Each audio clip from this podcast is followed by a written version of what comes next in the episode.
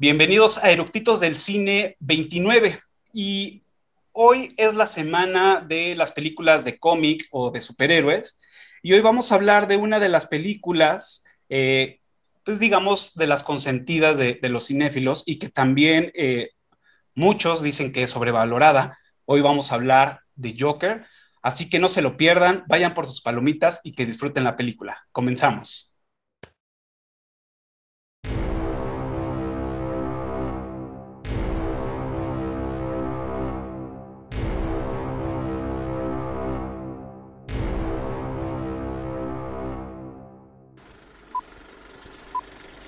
¿Ya está grabando?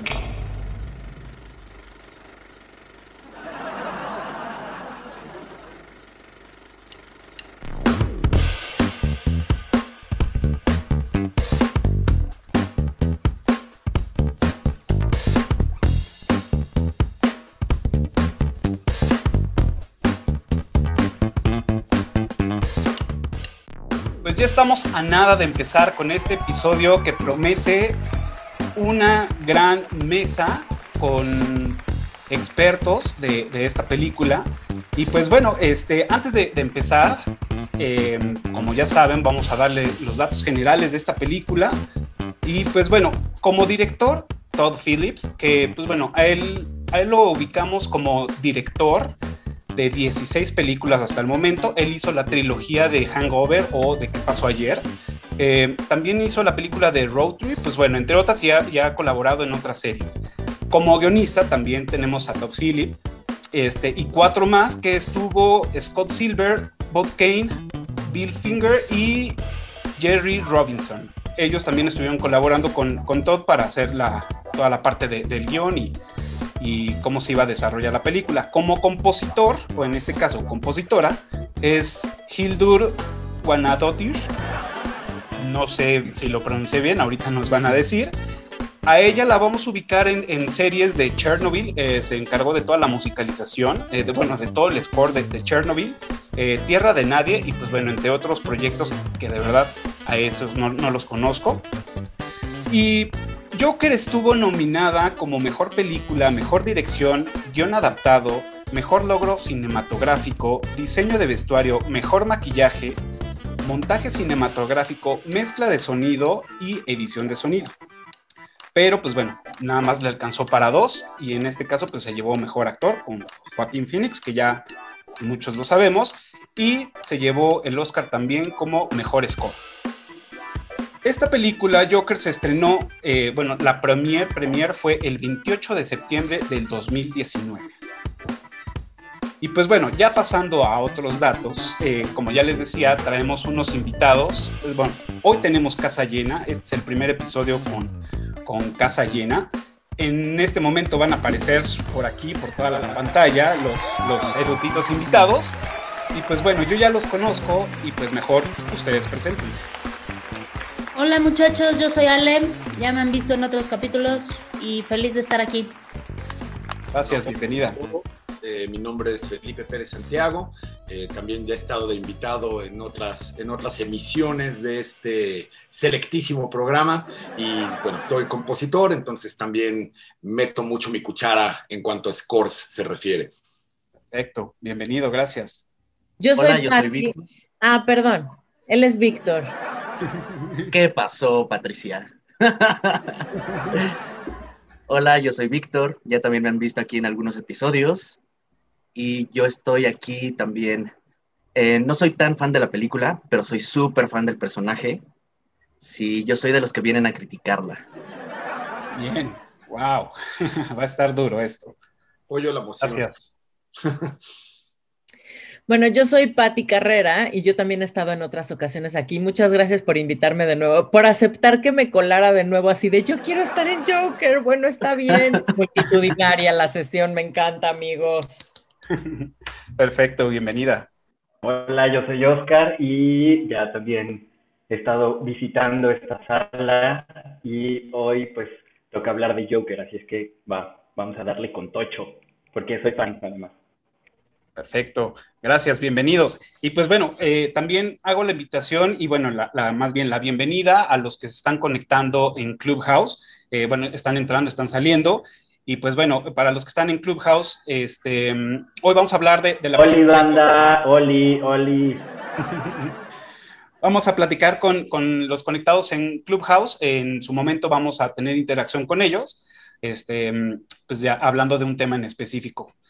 Eh, pues bueno, antes de empezar, me gustaría que nos platicaran dos cosas. Una es, ¿por qué son fans? Y dos, ¿cuál fue la impresión que tuvieron la primera vez que vieron. Así que, pues, dense como, como ustedes gusten. O sea, a ver, lo, primero creo que sería entender por qué a Vaca y a Feli no les causó... O sea, ¿por qué dicen... ¿qué o sea, no entiendo. Es más, ni siquiera tengo las palabras. Me han dejado en shock. Sí. De hecho, cuando me invitó Cafa, fue así de, ah, ¿en serio? Porque yo soy súper, súper, súper fan de Batman. Es mi superhéroe favorito y por ende eh, Joker es mi villano favorito. Porque es un villano muy, muy, muy complicado. Este, y me pareció que la actuación de Joaquín Phoenix fue excelente, sí, denle todos los premios, qué bueno, pero la película me pareció un poco sobrevalorada porque tampoco trató al personaje como se debía tratar. Me quedó de ver y también este... O sea, ¿tú querías que se tratara como en cómic? Eh, no tanto como en cómic, porque ya sabíamos que iba a ser una... un punto de vista diferente, pero este, este no es Joker. Fue una gran actuación, sí. podemos Qué, feo que ya no podamos ser amigos. Fue una gran actuación, pero este no fue Joker. Y eh, también, eh, bueno, hace poco vi Taxi Driver y entonces, este, después volví a ver Joker y fue así de, ay, esto es como una mala imitación de Taxi Driver. O sea, quiso intentar hacer lo mismo, pero pues no. O sea, está inspirado, pero no es que haya querido ser. No, está inspirado en esa y está inspirado en, otras de Scorsese y está inspirado en varios cómics. O sea, eh, está inspirado en demasiadas cosas como para eh, tener su propio eh, espíritu, digamos. Ahora, es una película que más que tratarse, o sea, desde la perspectiva del el superhéroe, el cómic y tal, para mí es una película sobre enfermedad mental. Ah, Enfermedades mentales en una sociedad que está es decadente, que está al borde de un quiebre social, económico, de una revuelta social, directamente una revuelta social que además ha sido totalmente insensible a estos procesos de gente que tiene problemas mentales. Entonces, creo que habría que analizarla desde ambos puntos de vista, como una película sobre un personaje de un cómic que es el total, es para Joker es el perfecto villano, es la definición del villano, es el villano más grande que ha existido en el mundo de los cómics, pero a la vez es un villano que surge de una serie de planteamientos sobre enfermedad mental. O sea, no cualquiera puede ser semejante villano, tiene que traer un background muy enfermo. O sea, cosas que lo hicieron desde muy pequeño ser como es. Sí. Yo, yo creo que, em, o sea, a mí lo que me gustaría saber es, es qué es para ti Joker o cuál es el Joker que esperabas, porque la vez pasada que platicábamos, por ejemplo, sobre Spider-Man, que me tocó y pues que soy súper fan también, eh, como que estábamos platicando de la evolución entre, o sea, las películas que se hicieron de Tobey Maguire y las, las últimas como Homecoming y todas las, las animadas o las que se hicieron más modernas. Y lo que, o sea, lo que platicaba en defensa, por así decirlo, es que como que yo agradezco que se hagan estas adaptaciones porque le siguen dando vida al personaje. Es decir, como que se reutiliza esa imagen que a lo mejor a nosotros ya nos tocó conocer de, o sea, de otros tiempos, pero se reutiliza y también se adapta justamente como a condiciones para que, para que una, la historia siga viva, eh, utilizando elementos como más actuales y también como, em, pues a nivel cultural, yo creo que también ya no estamos tanto como para meternos, tal vez, o sea, si, si la película fuera un culto al cómic, pues ahí sí tiene que ser copia. Pero en realidad es como darle, seguirle dando vida al personaje y que también la gente lo siga como real, o sea, lo sigas reentendiendo, ¿no? Finalmente nunca terminas de conocer a una persona. Pues es que yo creo que... Espera, espera. Primero vamos con Feli, porque Feli Ah, no sí. nada. ¿Qué pedo, Feli? Destrúyela, Feli. Perdón, perdón. Yo he de apoyar un poco también la, la visión de nuestro querido Vaquita, porque yo también, si bien no soy tan fan de las películas de superhéroes, pero si hay un superhéroe que toda la vida me ha encantado es Batman, precisamente porque no es un superhéroe, es casi el anti-superhéroe, ¿no? Además de que es alguien que no tiene poderes, no es como Spider-Man, como, Super, como Superman, o sea, es alguien que de entrada es experto en artes marciales, que es un psicópata, que todo es, es él y su cuerpo y sus gadgets, pero no tiene poderes. Entonces eso es algo que a mí Espera, me ¿su raya de cuerpo? Batman. ¿Cómo? ¿Su cuerpo? ¿Su cuerpo? ¿Quieres hablarnos más sobre esa fijación sobre, Esa, sobre esa- esa parte, esa se, se las dejo a Oscar y a Vaquita. Pero Eh, Nosotros no la tocamos, nosotros Pero, no la eh, tocamos. Pero bueno, eso es, lo que, eso es lo que a mí me raya de Batman. Y también lo que me raya de Batman es que yo lo veo como el antihéroe. O sea, es un tipo que es tan o más psicópata que los villanos con los que, con los que pelea, ¿no? Entonces, o sea, el, el- la antítesis de Batman tenía que ser alguien completamente psicópata. Y el Joker de los cómics es un psicópata, es un, es un asesino, es un tipo excesivamente violento. Y la verdad es que yo me esperaba algo un poco así, ¿no? Entonces, a mí la película me gustó como, como producto cinematográfico, me parece maravillosa. Eh, soy fan del, del score, bueno, no soy fan del score, soy fan de la compositora de Gunnar Dottirs, aunque este score en particular no me gustó, ya entraré a ese punto. La, actuación de Joaquin Phoenix es absolutamente magistral, o sea, como pocas veces se ha visto en la historia del cine pero si yo me quedara con un Joker a lo largo de todos los Jokers de la historia, yo me quedo con Heath Ledger, porque para mí Eso. él, él sí es Joker, él sí es este psicópata, él sí es este tipo excesivamente violento. Y si bien estoy de acuerdo contigo, Oscar, es una visión diferente al Joker, pero yo no necesito que me lo humanicen, yo me quedo con el Joker psicópata. Pero creo Joker previo, no es otro Joker, es un, es un Joker antes de lo que realmente conocemos. Es el No, es proceso otro Joker. al Joker que conocemos. Porque además... no, sí es otro Joker, porque eh, so- es, Joker debe ser contemporáneo a Batman. Y son más o menos de la misma edad. no es accurate, no, no, es, No no es- es correcta el, el timeline del que hablan en la película. Ahora, es una gran película como producto cinematográfico, pero Sí. es un Joker que no es el Joker eh, como existe, ¿no? O sea, Porque no, no Además, es, no es el desarrollo del personaje como a mi gusto es. Ah, ya, ya. ahí van a faltó llorar, desarrollarlo, llorar. porque además. Joker, eh, dentro de, de todo esto que tiene, que es un psicópata, sociópata, eh, asesino, eh, violencia y todo, caos, dentro de todo, es un, es un ser sumamente inteligente. No, no es como, en- como lo presentaron en esta película, que muchas veces es de suerte lo que, lo que le va. Como la escena del... en esta película te están planteando antes de ser Joker. No es Joker. En esta película no vemos a Joker. Vemos a lo que ah, era antes, antes de crear Joker. es- esto podría Entonces- ser el preludio, podría ser la precuela, pero. Ajá, es como si yo ahorita- Es como que- yo ahorita tengo un brote psicótico y antes era Ale y después mato a media ciudad y soy este Harley Quinn, ¿me explicó? Primero era una persona diferente y lo que te plantea esta, esta, creo que lo que nos plantea esta película es el descenso o el ascenso de Joker. Entonces, De- yo. Dejar a Arthur Fleck y convertirse en Joker. Pero a mí entonces es lo que, o sea, es lo que no me- a mí no me cuadra, ¿no? Si hubiera sido una película sobre la historia de un psicópata, cómo se convierte alguien con problemas mentales y que la sociedad lo orilla a volverse un psicópata, bravo, así, ovación de pie. Pero no es el Joker.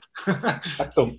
Por decir, yo, yo les puedo decir, a mí efectivamente concuerdo mucho con Vaca y con, y con, y con Feli, es, sí es una película muy bien lograda, de hecho, este, eh, bueno, no me voy a adelantar, pero es una película muy bien lograda y si es el, si lo veo yo de, desde el tema de una persona, cómo empieza a transformarse en algo, está muy bien.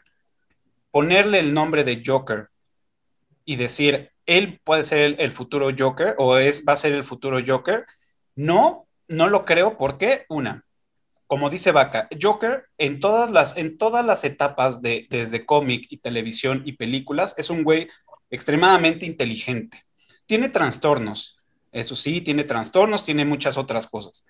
Pero este, Arthur, no, no da ningún destello de inteligencia en ningún momento. E incluso cuando va al bar a ver la, el, el, la, eh, el, el show de, de, otro cómico, de otro estandopero de ahí, él no entiende los chistes.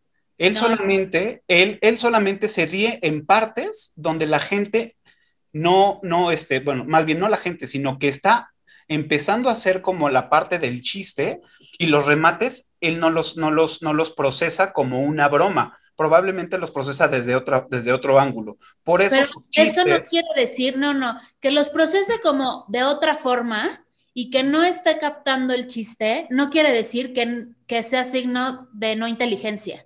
Ok, es signo sí. de que Ajá. tiene Sí, de acuerdo, de acuerdo en eso. De acuerdo.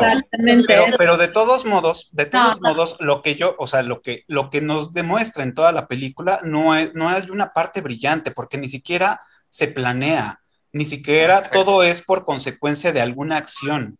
Entonces, realmente no, no, no está sucediendo algo y que no lo está transformando de alguna forma en su cabeza como, como un, sino lo vemos hasta el final que dice, ok, tengo el poder por una acción que cometí, que yo no quería eh, hacerla, y al final no, no, no, lo, no lo veo con, con, con una parte, con, un, con, el traje de un Joker, vamos. Oigan, ¿no? pero espérame, regresamos entonces a Ledger diciendo, yo soy un perro sin correa, atrás. Pero, pero solamente era para convencer a, a, a Harvey, porque al final de todo tenía un plan, tenía un plan que si salía mal, tenía un plan B y un plan C, y él tenía todo planeado absolutamente. Él solamente le gusta hacer sí, caos, y, no. y el caos estaba planeado. Recuerda, por ejemplo, en, en, la de, en la de Head Ledger, la, la, la, la, la película con Head Ledger, cuando hace todo el planeo de las bombas en los dos barcos, o sea, es maquiavélico, o sea, no solo es el mal absoluto, sino que él provoca que otras personas hagan el mal. O sea, le da a la, a la, a la persona de los dos botes la posibilidad de decir, destruye al otro. O sea, eso a mí me parece un, una mente maquiavélica brillante. Pero, pero lo vas aprendiendo. El Joker. Como, no como por ejemplo en el final, que Praise the Chaos.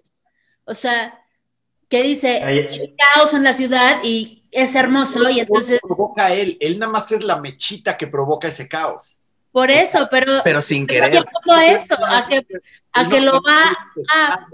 Él es, él es la consecuencia de toda esa violencia y él prende la mecha para algo parecido a un golpe de Estado. Pero él no planea un golpe de Estado porque el personaje de esta película creo yo también que no tiene la inteligencia ni la sagacidad, ni es lo suficientemente maquiavélico para mover a toda una masa y decir, vamos a, a crear un golpe de Estado, ¿no? Vamos a pero, crear una rebelión. Pero yo creo que aquí, aquí se, lo que se está perdiendo es el timing, ¿no? O sea, estamos hablando, o bueno, no sé si se diga timing, a lo que voy es, eh, o sea, estamos hablando del inicio del Joker en la, en la película, de, o sea, en esta película, el inicio del Joker o sea, lo que tú estás comparando en la, en la otra película donde sale Heath Ledger es un Joker que ya lleva una trayectoria de ser un Joker. Entonces, evidentemente ya tiene su mafia, ya tiene su banda, ya sabe por dónde, ya sabe que va, o sea, ya conoce a Batman incluso. Y acá ni siquiera conoce a Batman. O sea, Además, acá... pero hay una diferencia de edad que ni siquiera es real. Vaca lo mencionó. O sea, claro, son contemporáneos. En este nuevo Joker, eh, Batman es probablemente 20 años menor que Joker, 20, 25 años menor que el Joker, lo cual para cuando Batman tuviera, digamos, 35 años, que es su mejor momento, el Joker ya tendría casi 60, o sea, ni siquiera cuadran las fechas. Y eso a mí me sacó mucho de onda que dije, ¿por qué, ¿por qué hay esta diferencia de edad? Nunca se... Bueno, Ve, ve, ve, a Britney y ve a Madonna, por ejemplo.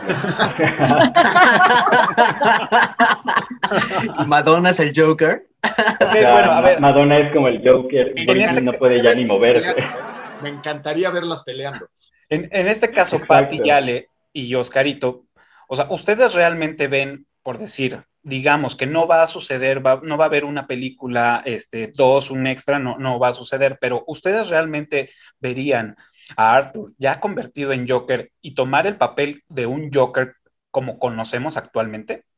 Sí. Totalmente, yo creo que es, es el proceso de él entender su propia enfermedad. O sea, yo creo que el Joker tiene, o sea, la genialidad de él, ya cuando lo vemos en Heath Ledger haciendo estas otras pelis y así, es que él entiende que no forma parte de la sociedad, que es un outcast, que su cerebro funciona de un modo totalmente diferente. Él cree tener las respuestas a cosas que no saben, que tienen que ver con destrucción, probablemente, como, como, los, como es el meme de solo quieren ver el mundo arder, ¿no? El pajarito que solo Ah. quiere ver el mundo arder, pero que se entiende a sí mismo como una persona disfuncional con una dis- discapacidad en el sentido de sí, le funciona diferente el, el cerebro, tiene una, un problema psico- psiquiátrico, es más, o sea, psicológico, psiquiátrico, y lleva eso al extremo de actuar sobre sus propios pensamientos locos. Pero esta primera etapa lo vemos descubrirse a sí mismo, el contraste, o sea, esta cuestión de que vaya al stand-up y no se ríe, o sea, no se ría porque está entendiendo el chiste, sino por querer encajar, es parte de ese proceso de entendimiento de su papel dentro de la sociedad, de cómo no encaja y cómo tiene que fingir para cierta, para encajar en ciertos lugares, o sea, creo que es el proceso. Si seguimos comparando a este Joker con el Joker de Heath Ledger, nunca lo vamos a lograr porque estamos hablando de dos, dos momentos diferentes de un, mismo por, de un mismo personaje, de una misma historia. Si hablas de mí o de cualquiera de nosotros, eh, los que estamos aquí, en nuestra época de primaria, secundaria, no somos los mismos que somos ahora y tomamos diferentes decisiones y teníamos diferentes amigos e hicimos cosas pendejas también por encajar. O sea, y al final todos, son- todos somos un poco locos, ¿no? Sí, pero el O punto sea, es que denle chance, pobre. Oiga, perdón, el ah, personaje seguimos, clásico, seguimos siempre con... fue malo. Siempre fue inteligente, siempre algo, solamente No, no. se convirtió en Joker por otra No. cosa. No, no te mientas, güey, porque no sabemos cómo empezó el Joker, no sabemos los inicios. Y el, y el Joker en los cómics te lo dice.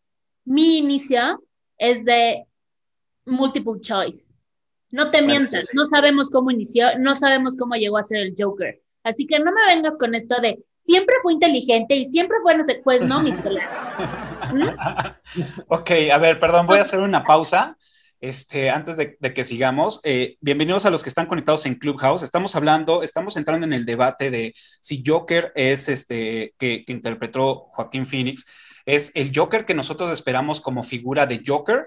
Este, y pues bueno, si alguien quiere dar su opinión, nada más tiene que levantar la mano, lo subimos como speaker, que nos dé su, su, su opinión.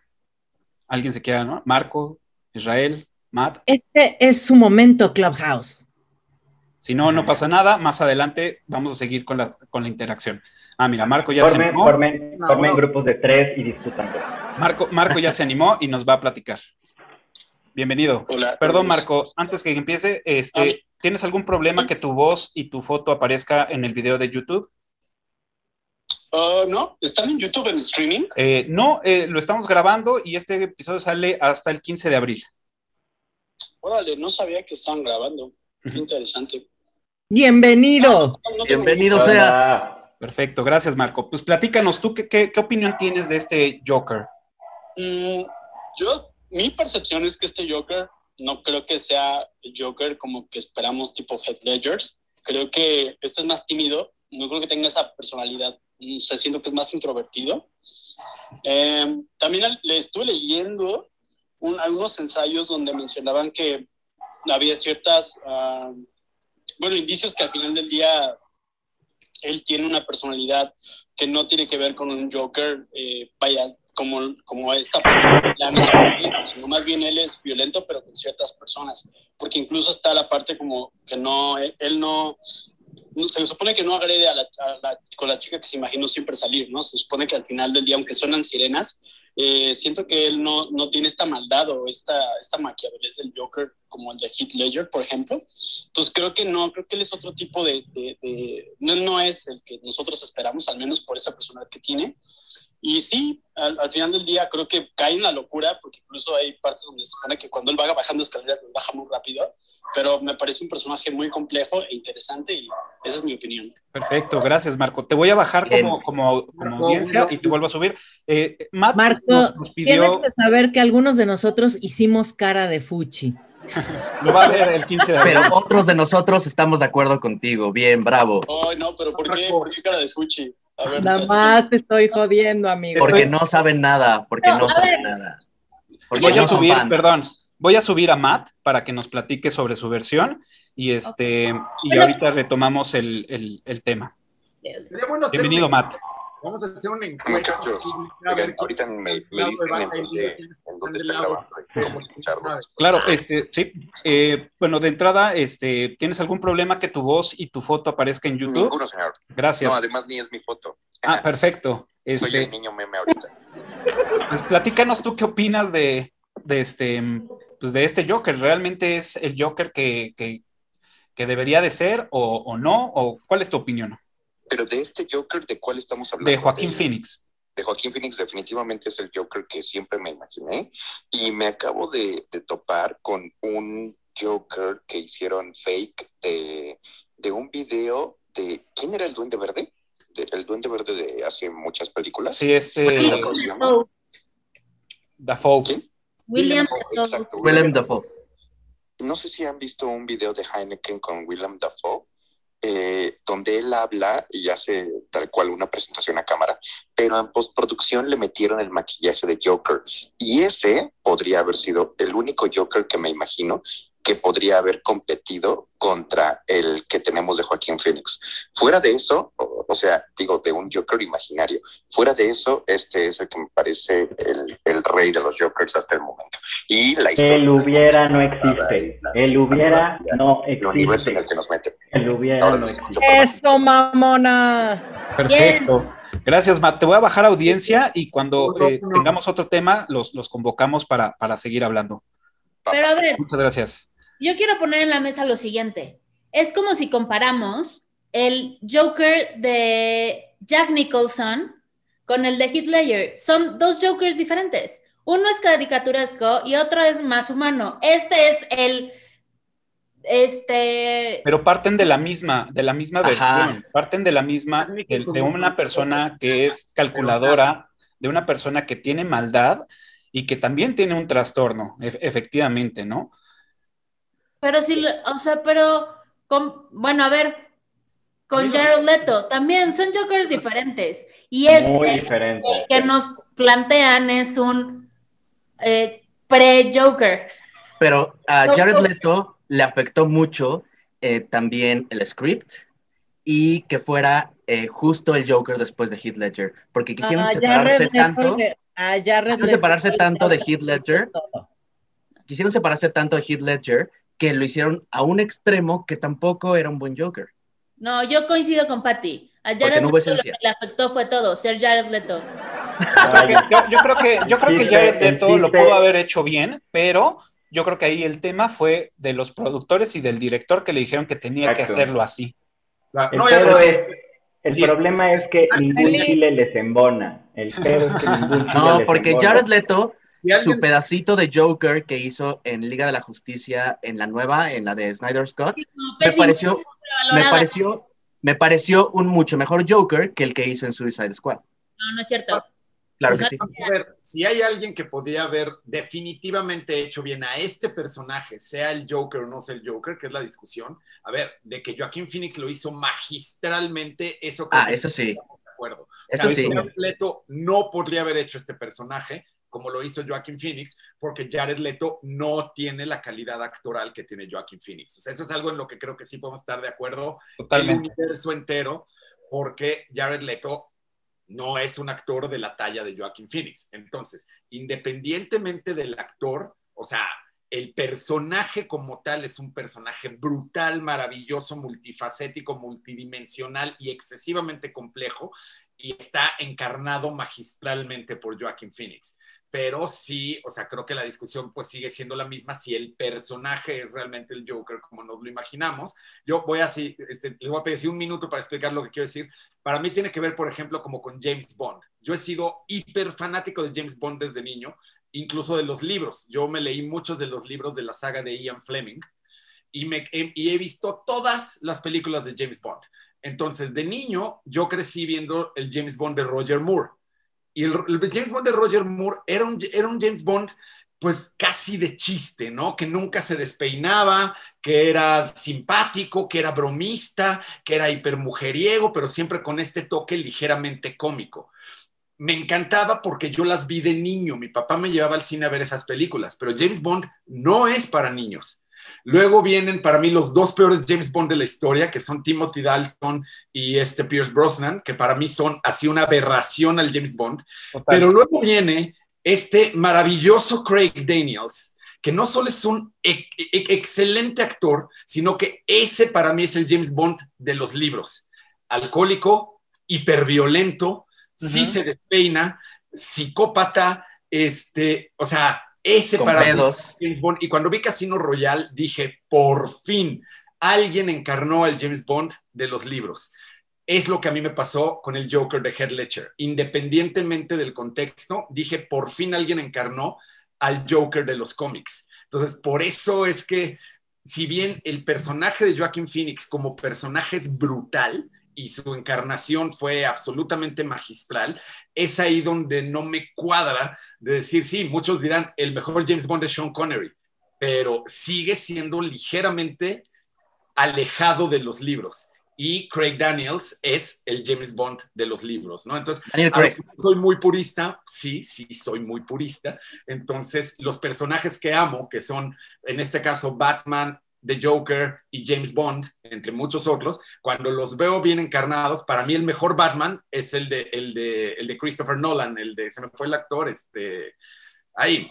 Christian Bale. Christian Bale. Christian Bale, mi amor. Christian Bale sí es Batman, no es Michael Keaton, no es este, bueno, todos los, o sea, no es Adam West, o sea, para mí el mejor Batman es Christian Bale porque también es el Batman psicópata, violento y asesino, ¿no? Entonces, si es como si alguien encarnara a Charles Manson y de pronto vieras, ay, mira, pobrecito Charles Manson, también lo trataron muy mal de niños. No, es fucking Charles Manson, tiene que ser un, un hijo de puta, tiene que ser un asesino. Y yo creo que el Joker es el Charles Manson, pero disfrazado de payaso. A lo mejor y Robert Pattinson te asombra. Yo, yo, eso es lo que estoy esperando. Ay, no, qué miedo, güey. Yo, yo sí estoy esperando eso. Yo lo vi en la película de, del Faro. Y creo que sí le queda algo de, de, del personaje de, de Batman. Yo creo que lo va a hacer bien. Ahí depende la dirección. Christopher Nolan, él es un psicópata también. Entonces, es obvio que iba a reflejar a Batman como, lo, como, como era Batman en realidad. Bueno, lo que yo creo es que no vamos a llegar a un punto de si es. De acuerdo. Entonces, Ok. Creo que tenemos que traspasar esta barrera y entonces yo digo que es una, ok, si, si dejamos atrás, si es Joker o no, a mí me parece una gran película con una gran historia y gran forma de plasmar cómo una persona puede irse a la decadencia y abrazarla. Ahí totalmente de acuerdo. Es una gran película y es un gran personaje. Gran Gracias por venir, estuvo muy linda la plática, la película es un éxito, güey, no mames. Ok, bueno, ya partiendo, digo, podemos retomar este tema más adelante, pero eh, ¿qué les parece si platicamos sobre la composición general de la película? ¿Qué, qué les pareció, este, por decir, yo, cosas que yo noté que realmente fueron muy agradables visualmente para mí, más no es agradable para el mundo entero como una vivencia normal, es la tonalidades, los, los colores. ¿no? Él siempre vive en colores azules, en oscuros, siempre está viviendo bajo una sombra, sobre una oscuridad, y siempre estamos viendo ventanas amarillas con luz. Este, cuando cambian escenas con otras personas hay luz. Él siempre está refugiado en colores azules, más lúgubres, más, más oscuros. Que eso, para mi entender, es esta parte que está teniendo, esta lucha que está teniendo por entenderse, por, por saber qué es lo que está pasando y descifrando o tratar de descifrar lo que está pasando en su vida, ¿no? Con lo de su mamá, con lo de que sí, nos dicen en, la, parte del inicio que él ya estuvo en un psiquiátrico, estuvo este, internado, entonces él, y ahora ya está fuera, entonces él está como, mi, mi perspectiva es esa, que está tratando de entenderse, de buscar un lugar en, en, este mundo, ¿no? Eso, es lo que, lo que me da a mí entender y que siempre hay una ventana con color o una salida donde quisiera él llegar, pero nunca lo vemos queriendo ir para allá. Siempre le da o la media vuelta o está de lado, pero nunca se acerca a la luz. Eso es lo que, lo, lo, parte de lo que yo vi. No sé ustedes qué, qué, qué otras cosas pudieron observar de la composición de, de, de esta película. Sí, a mí también me llama mucho la atención cómo va evolucionando a lo largo de la película hasta llegar a tonalidades totalmente oscuras. O sea, él ya no ve la luz del sol, ya no hay escenas en donde él esté de día. La última escena de día es en la escalera. Se acabó. Todo lo demás es oscuridad y todas estas tonalidades como verdes, azulosas, medio rojizas de pronto, que tienen que ver con su estado de ánimo, pero además con también un, un proceso de abrazar su propia oscuridad, de abrazar su personalidad, de decir, esto es lo que soy, esto es lo que me late, o sea, lo que me late en el sentido de lo que quiero hacer, lo que, a lo que le encuentro sentido. El pedo del Joker es que las cosas, o sea, el modo de procesar la realidad y cómo él le da sentido a esa realidad es totalmente perverso. Y esta película se trata sobre cómo él encuentra que esas perversiones se contradicen con la realidad, que hay gente que lo encuentra totalmente fuera de, de, la, de la norma y al final terminar diciendo, ¿sabes qué? Sí, me quedo con mi visión, con la solución que yo tengo del mundo aunque sea perversa, aunque el resto de la gente me vea mal. Y es más, lo veo tan, la realidad que estoy viviendo, la veo tan al revés y tan jodida que actúo en una plataforma pública para eliminar la representación de esa sociedad enferma que al final es el presentador de televisión. Ese es el momento en el que él dice, quiero terminar con esta farsa que para mí es la realidad y yo voy a tomar mis propias decisiones, aunque el resto del mundo las piense como locas. Y olvídate, porque una vez que te casas con que tienes la razón, ya está. Claro. A mí me parece bien interesante lo que dice Cafa de los colores, porque ten me llamó mucho, mucho la atención. Y definitivamente este entorno oscuro se vuelve un personaje dentro de la película y me recordó a dos películas y una serie que, o sea, no, no lo estoy pensando ahorita, lo pensé desde que vi la película.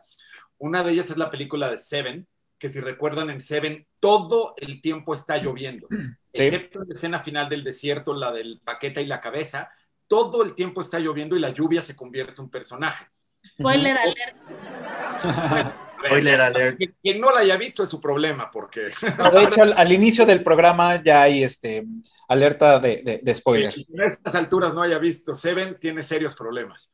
Este, otra película clásica, clásica es este Natural Born Killers, que siempre tiene estos tonos rojos. Y si recuerdas, el personaje de, de, de él, él siempre trae unos lentes rojos. Entonces, Ajá yo me imagino lo que es ver la vida a través de un rojo constante. Automáticamente te vuelve agresivo. Entonces, el personaje siempre trae estos lentes oscuros tipo John Lennon, pero rojos, y entonces, claro, eso lo hace agresivo, ¿no? El color de la sangre. Y otra, una serie que yo sé que Patty, por ejemplo, es muy fan de esa serie porque lo hemos platicado, que es Mr. Robot. Y Mr. Robot también, o sea, dentro de las, no me acuerdo si son tres o cuatro temporadas, rarísima es el momento en el que se ve la luz del sol. Casi siempre pasa de noche y en callejones y, que no ves bien y todo muy oscuro, ¿no? Entonces, cuando vi Joker, a mí se me llamó muchísimo la atención eso y, y sé que es, definitivamente es una decisión 100% consciente del director, el sentirte oprimido todo el tiempo por esa oscuridad y cómo conforme el personaje se va volviendo más oscuro, la película se va volviendo más oscura. Y eso me pareció, cinematográficamente me pareció brillante. Claro. A mí también, o sea, me parece que lograron que una ciudad te abrumara y mientras más fuera decadente y más fuera descendiendo a la locura, te abrumara más y fuera más inquietante y fuera más, eh, este, pues, no sé ni siquiera cómo explicarlo, pero como incómoda a la vista, al, al- a lo que estás viendo, se vuelve cada vez un poco más incómoda y es esto, la oscuridad cada vez es un poco más sucia, es cada vez un poco más... e- Esta onda va, va descendiendo y cada... es poco a poco, pero te va llevando a lo que está viviendo él en el... Poquito a poquito vas dando un paso para la locura, güey. A mí me encanta eso y me encanta ver cómo él se va aceptando en esta locura. Eso me vuelve un poco psicóptica, pero... Claro, totalmente. Y modo como bromea con el enano cuando mata al nefasto del compañero de, de- de trabajo. Esta es una muestra clarísima de para dónde va. O sea, él ya se está aceptando en esta onda, y ya se da el lujo de hacer este tipo de bromas, como de, "Ah, ah, ¿verdad? No te voy a matar porque estás enano y estás buena onda, güey. O sea, eso ya empieza a ser una muestra del, del humor súper enfermo, obviamente. O de, te abro la puerta pero la cierro y veo cómo te pones súper nervioso y luego ya te hablo. O sea, y Claro. ver cómo están golpeando al policía en la estación del metro y ponerse a bailar. La salida del metro, él fumando, lo está disfrutando, güey. Está fucking eh, abrazando todo el, lo que lleva adentro y, y la perversión de lo que acaba de suceder. La está abrazando, lo está disfrutando, vamos. O sea, maravilloso. Ok, ¿Tú, Oscarito? Pues eh, a, a mí en, en fotografía, en, eh, o sea, en la parte visual, eh, me gusta muchísimo. No la siento tan diferente como, eh, digo, hablando en, en términos como de color, eh, yo creo que es un, esa paleta de colores que utilizan para el tipo de, de película que es, era algo como muy esperado. O sea, realmente siento que me parece, me parece padre yo le doy más peso a la parte de las actuaciones y eh, como el abordaje. A mí me gustó muchísimo que se abordara el tema como de enfermedades mentales y también eh, que se, de alguna manera, como dijo Feli, que se, que se humanizara el Joker. Porque también creo que estamos en tiempos en los que creer en superhéroes eh, como de, es como creer en los cuentos de hadas, ¿no? O sea, realmente todo está basado en, en, un personaje que en algún momento pudo haber sido real y para que realmente sientas la historia, a veces necesitas entender también que, pues por algo también te identificas, o sea, hay algo del Joker en todos nosotros, ¿no? O sea, también hemos convivido con, en muchos momentos en situaciones que realmente te hacen entender que si bien no vas a ser el Joker, porque pues, eh, ese papel ya está, pero que puedes sentir incluso, o, o, por ejemplo, no dar eh, como espacio a, a, comprender enfermedades mentales de, forma de, ah, estoy viviendo con un psicópata, no, sino como de dónde pueden nacer, ¿no? O sea, a mí me gustó muchísimo esta cuestión como de, al principio se ve un Joker como pasivo, o sea, y realmente es súper agredido y después termina teniendo el poder completamente, ¿no? De, o sea, yo le doy muchísimo más peso a eso que... Eh, en todo, todo lo demás. Ok. ¿Tú, Vic? Eh, a mí eh, la iluminación y la fotografía me parecieron muy buenas, pero este, tomando el, el comentario de Oscarito, eh, sí, ya me lo esperaba. No, no fue algo que, que, fuera inesperado para el tipo de película que querían hacer, porque querían este, tomar ese mood de la sociedad y todo está contra ti y pues con qué filtro lo logras pues con azules y con es, ese tipo de colores que pues eh, a la audiencia le dan ese sentimiento. Me pareció muy buena porque sí la disfruté mucho visualmente, pero sí era algo que, que esperaba, la verdad. Okay. Pero eso no quiere decir que no haya sido buena. Sí, no, totalmente. Ya no podemos ser amigos, gracias. Ok, yo, yo Ay, les, bueno, córtalas. Les voy a decir eh, algo. Este, bueno, eh, vi un video donde hacía un güey un análisis de la película y me pareció interesante y, estuve recordando eh, durante toda la película. Y algo, algo muy este, que dice esta persona es que el cigarro tiene un es un factor muy importante en la película, de alguna forma. ¿Cómo, ¿Por qué lo dice él? Porque el cigarro detona cuando es Arthur y cuando es Joker. Em, las manos, eh, del lado izquierdo es el Joker y del lado derecho es Arthur. Entonces, se ve cómo va cambiando el cigarro de forma de, de- de lado a lado, conforme va escribiendo. Y hay este, muchas escenas donde va fumando, ¿no? Por decir, eh, la primera escena que se puede apreciar cuando él ya se, se- se denomina como Joker o como ya ese personaje que él, porque ni siquiera él sabe que es Joker, porque todavía no llega con, con, con Murray, es, está bajando las escaleras fumando y, con el, y tiene el cigarro en la mano derecha y lo avienta. Y ahí es cuando ya empieza a hacer como los bailes como más eh, energéticos, como más todo. Y es supuestamente ese análisis cuando él ya acepta dejar a Arthur y se queda ya como en, en- este papel que él está jugando. Entonces, me pareció interesante y hay, y hay otros varios puntos que él toca de, de la forma de- del cigarro. Este, cuando está hablando con, la, con la, esta señora de- de servicio, este, cuando ya está fumando, con, eh, al final con, con la otra doctora en el psiquiátrico, este, empieza él a jugar como esos roles de, de- de decir, ok, puedo, puedo ser Arthur y puedo ser Joker, ¿no? Entonces él ya lo decide. Antes supuestamente era inconsciente. Entonces, me pareció interesante. No estoy diciendo que, que- que yo lo vea también de esa forma, pero me pareció interesante compartirse. ¿Ustedes qué opinan? No, yo tendría que volver a verla para. Es un, para es hacer un análisis interesante, pero a mí la verdad no me había cruzado por la cabeza.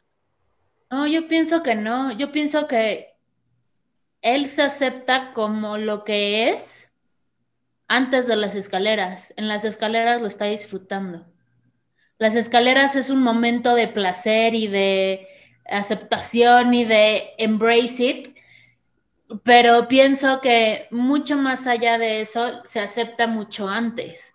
Y lo vemos, por ejemplo, porque Randall y, y, no me acuerdo cómo se llama el enano, llegan a su casa y ya es.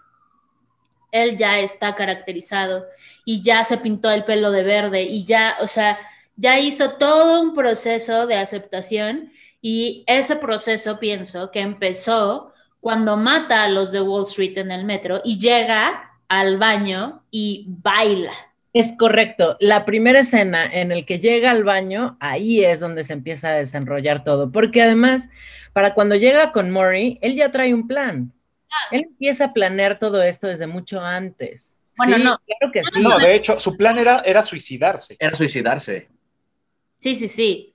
Sí, no tenía un plan. Nada más que Murray lo, em- lo empuja, lo empuja de no, Murray no sabe que lo está empujando y que entonces, por eso, Arthur o el Joker ya le dice, ok, ¿sabes qué? A la verga, me vale madres.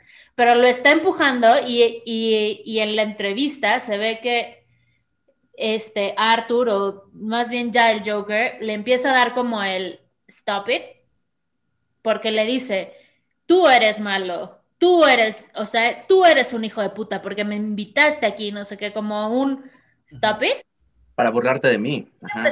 y es cuando él decide, ¿sabes qué? Ya. Pero llega con el plan de suicidarse. Pero cuando empieza como, o sea, como yo lo veo, la decadencia y el va, vamos para abajo y lo vamos a disfrutar, es cuando llega al baño y baila. O Claro. sea, Yo creo que también todo empieza, o sea, todo su, su quiebre desde la primera escena. Cuando los, los tipitos estos le quitan el letrero y lo golpean y lo dejan tirado, ahí empieza su quiebre no, en, en la película.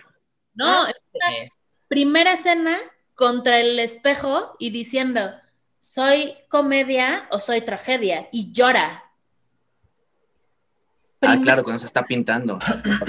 primeros minutos y está así y está así y no sé qué y le sale la lágrima porque está, o sea, Digo, ahí, este, discernir si es tragedia o es comedia y él después lo dice. digo, eh, eh, toda esa parte, eh, o sea, yo sí creo que toda esa parte es, es, es el descubrimiento o es el, el, el, el, el irse aceptando lo que trae y descubriendo lo que está sucediendo a su alrededor, porque todos esos, esos eh, consecuencias o esos actos que suceden durante la historia, el ser rechazado por, por, por Alfred, ¿no? En este caso, el ser rechazado por, por Bruce Wayne, digo, por, por el señor Wayne, por el papá de, de, de, Batman, todo el, el, el, darse cuenta que realmente su mamá esto, eh, fue, eh, no es su mamá, o sea, todo ese camino, y yo sí, lo que sí creo es que ya se acepta como tal cuando está en su casa, cuando mata a sus excompañeros. Ahí, ahí en ese momento dice, este soy yo, este soy yo, y así voy a vivir. Y por eso empieza toda esta parte del ascenso, digamos, del Joker, ¿no? No, antes. Yo pienso que es antes, porque se acepta desde antes y por eso mata a la mamá. Sí, yo creo que la, la, escena que dice Ale del principio, donde está con, con la sonrisa y la lágrima, eh, simplemente nada más es un reflejo de su, de su trastorno mental. Uh -huh. De tal vez está en una depresión tan absoluta que hacerse reír es tan falso que lo lastima. O sea, es, es muy cabrón, pero eh, el verdadero descenso es con, con las situaciones que le pasan durante la película. O sea, pero muchachos, lo dice, literalmente lo dice. Literalmente le dice a la trabajadora social que lo único que tiene son pensamientos negativos. Uh -huh. Pero, le, pero ahí todavía no se suelta. Y le dice a la mamá, antes de matarla, nunca he sido feliz un minuto de mi vida. Y le dice a la trabajadora social, el pensé que no estaba vivo, o sea, hasta ahorita. Ahí necesariamente no ya se ha transformado en personaje. Creo que ahí habla de, de, una persona con una depresión, pero marca, marca diablo, que Ajá. sí, efectivamente es el detonador más una serie de eventos como la golpiza que le ponen al principio, como lo de los compañeros de trabajo, como el rechazo de la vecina, etcétera, etcétera, que ya lo llevan a ese punto de quiebre. Y, por ejemplo, a mí esa parte sí me encantó, independientemente Joker o no Joker, porque ahí ves cómo literalmente cualquiera, sí, cualquiera de nosotros, bajo las circunstancias más extremas, podríamos volvernos también un psicópata asesino, ¿no? En el momento en el que la vida te lleva a tragedia tras tragedia tras tragedia, y si ya traes un desbalance y un desorden químico natural en tu cabeza, pues snap y te pones a asesinar a todo mundo, ¿no? Que es lo que pasa todos los días en Estados Unidos, ¿no? De gente que entra, lo, los chavitos que han sido buleados toda la primaria y que en primero de secundaria entran con un rifle y matan a todo mundo, ¿no?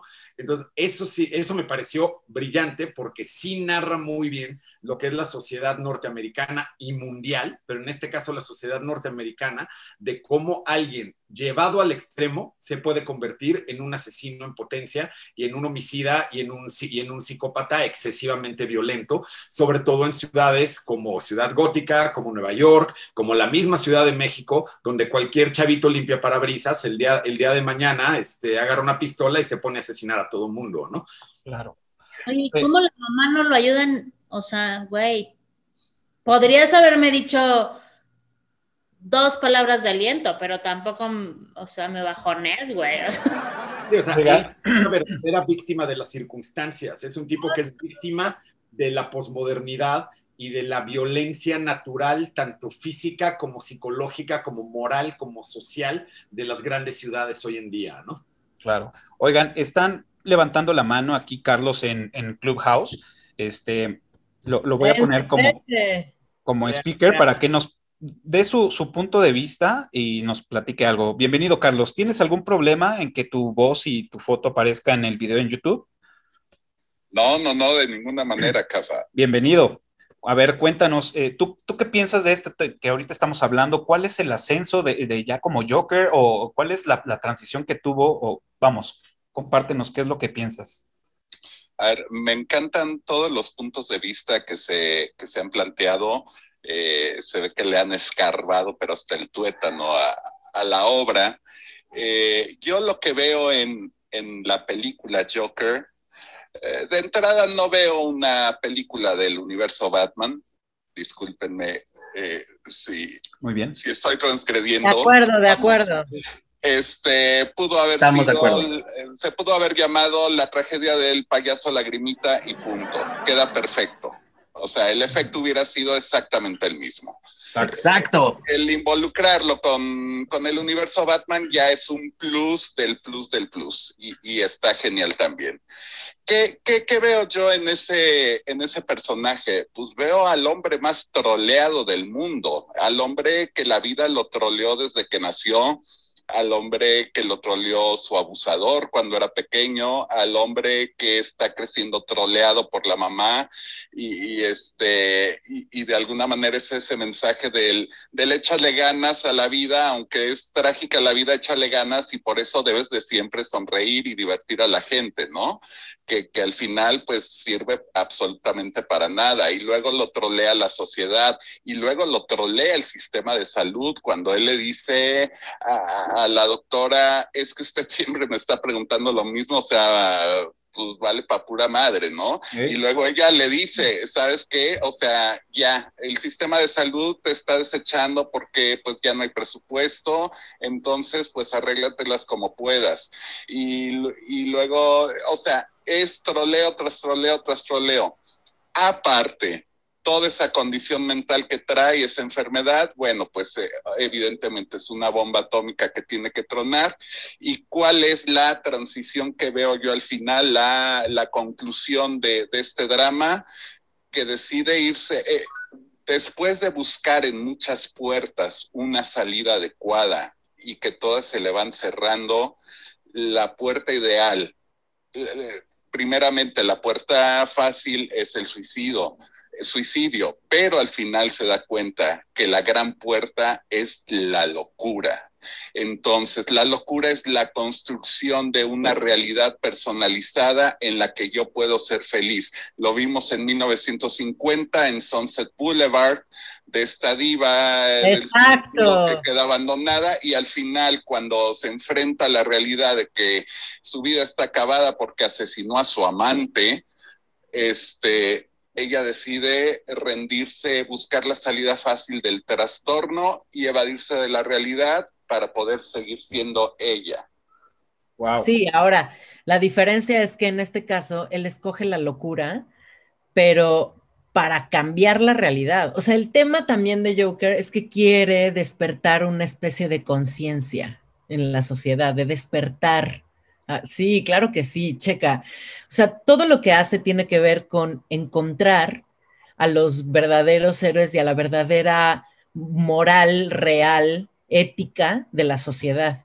Vamos a pensar en la escena de Heath Ledger, dándole escoger al tipo entre volar uno y volar otro, quién va a hacer lo correcto, quién no. Ese es un tema, es un juego de quién va a tener valores, quién no, quién se va a resistir. Él está todo el tiempo, por eso ama tanto a Batman, porque es como, o sea, tú nunca te vas a corromper, ¿verdad? Esto es lo más divertido que hay en el mundo, porque yo siempre te voy a buscar para que, ¿sabes? Es una propia lucha de encontrar ética o no sé cómo ponerlo, moral, y esa locura es diferente a la locura de quiero quemar todo sin sentido. No es Yo que, creo que es diferente, ¿eh? sentido. Perdón. Esta, Gracias, esta Carlos. Te voy a como- bajar a audiencia y cuando eh, quieras volver a hablar, levanta la mano y seguimos con, con otro tema. Gracias. Gran comentario, gracias. Gracias. Sí, bravo. Gracias. Bravo. ¡Bravo! Gracias por tu participación. Siguiente línea.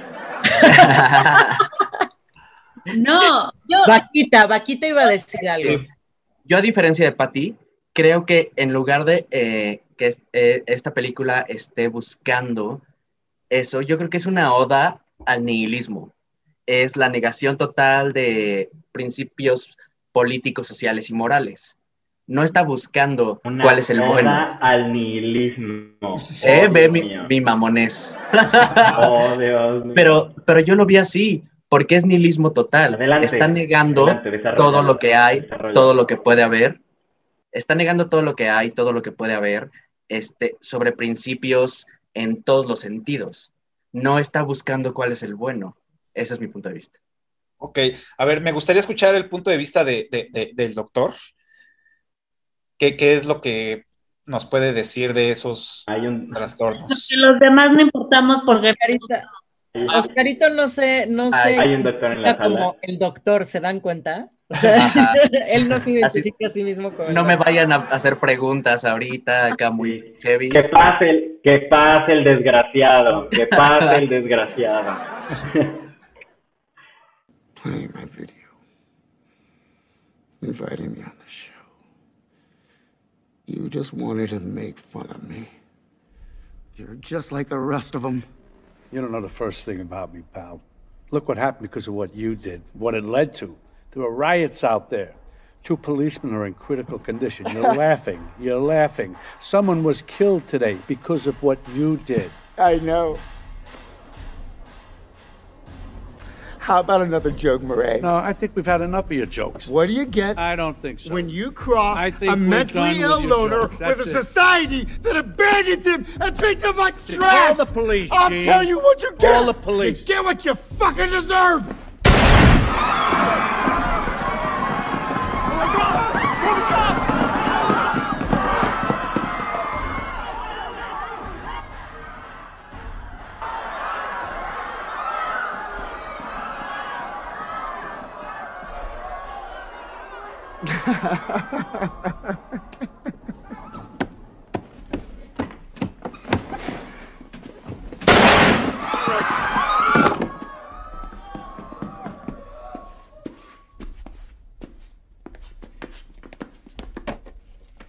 Good night. And always remember, that's Hijo, mano, pues ahí les da. O sea, primero, definitivamente, y estoy seguro que esta película me gustó eh, por la onda de, mm, pues, problemas psiquiátricos, porque realmente Joker tiene una... em, es que el Joker, o sea, desde, desde la perspectiva de la cinta, realmente el Joker podemos ser todos. El tema cuando no hay ayuda psicológica en un momento adecuado, eh, recordemos que este tipo era un tipo que había, que, o sea, que sufrió abuso, eh, o sea, abuso sexual incluso de una persona cercana, que no sintió la protección de su madre, eh, que incluso además de no sentir la protección de su madre, tenía que cuidar de esa persona, o sea, en, en una cabeza que crece como con esos huecos de, bueno, ¿dónde quedo yo? eh, va a la escuela y lo bulean, entonces se empieza a desarrollar una situación muy complicada con el lenguaje, ¿no?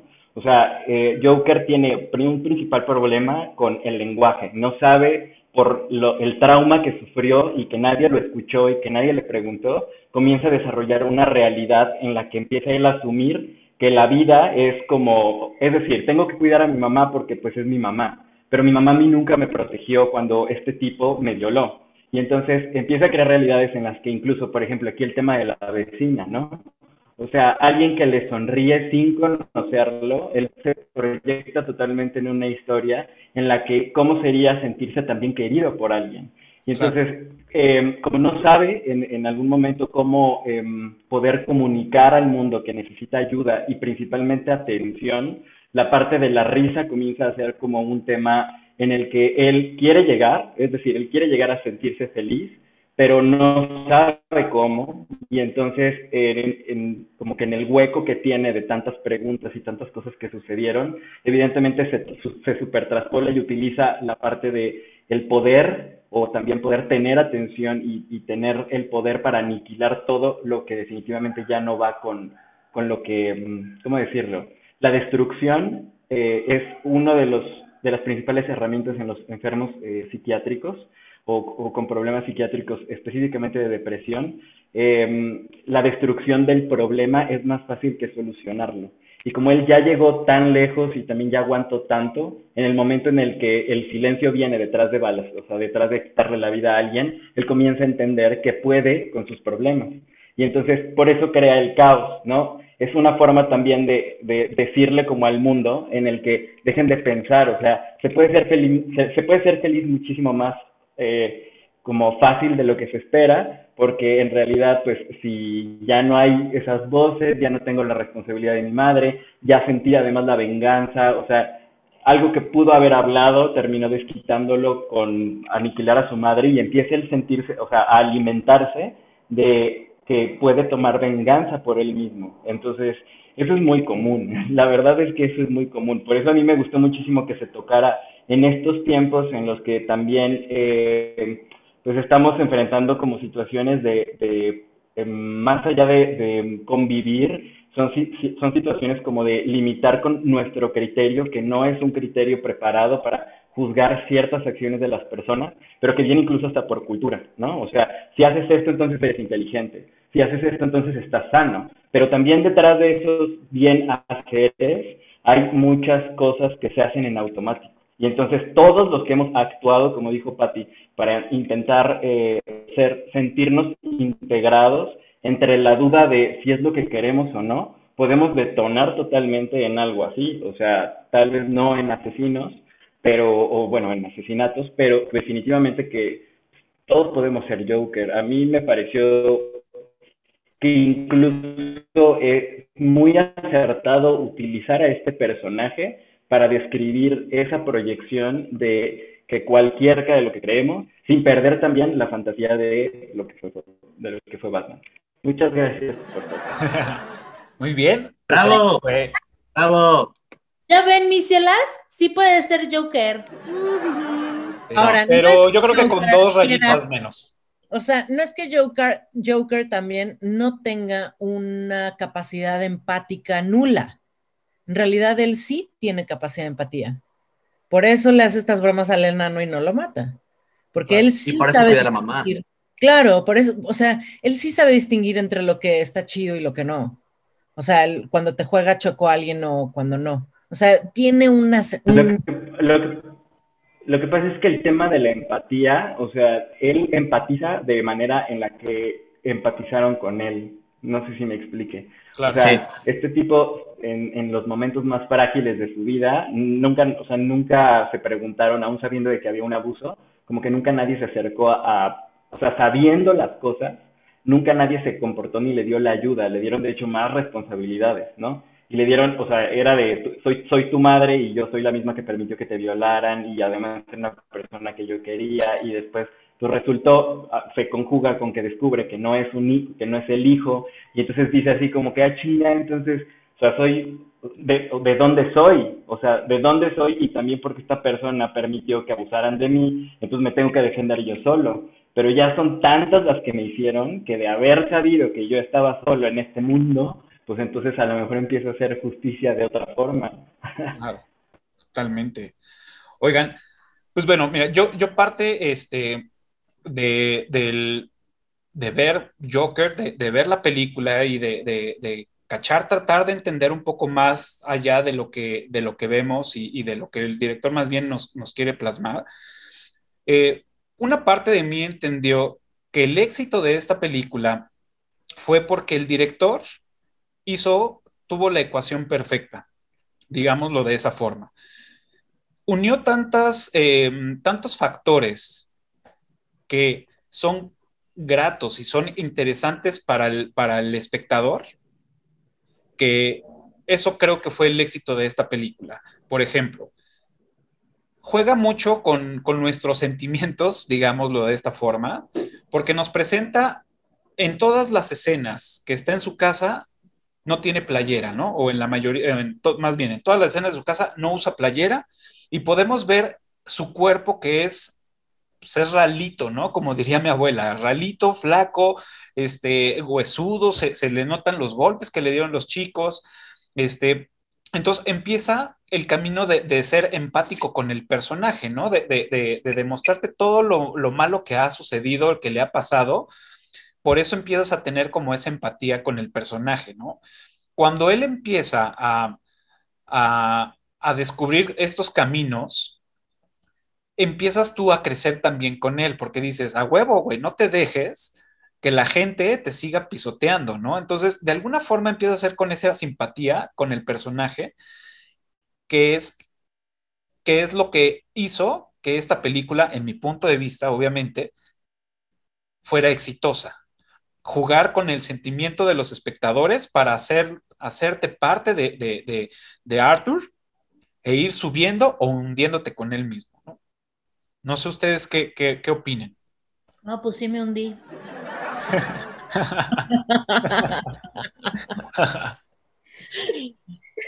o sea, yo me fui como Gordon Tobogán con él y dije, "A huevo, güey. O sea, vamos, o sea, una de mis escenas favoritas es cuando se levanta de la patrulla, agarra su sangre y se hace su sonrisa.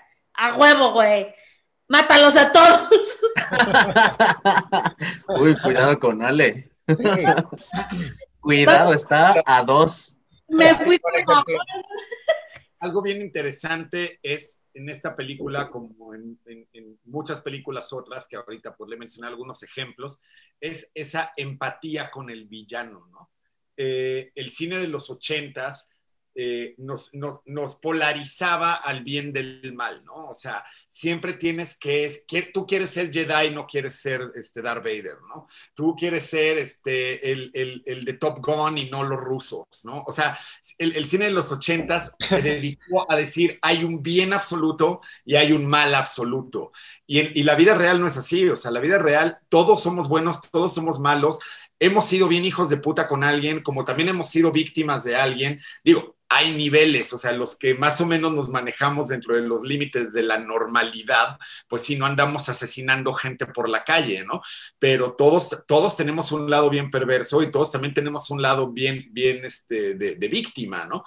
Y Sí. creo que el cine, a partir como de mediados de los noventas para acá, nos, nos enseñó a empatizar también con los villanos. Para mí, un ejemplo absolutamente brillante y que probablemente sea la primera película que al menos yo recuerdo donde uno empatiza con los malos es Pulp Fiction.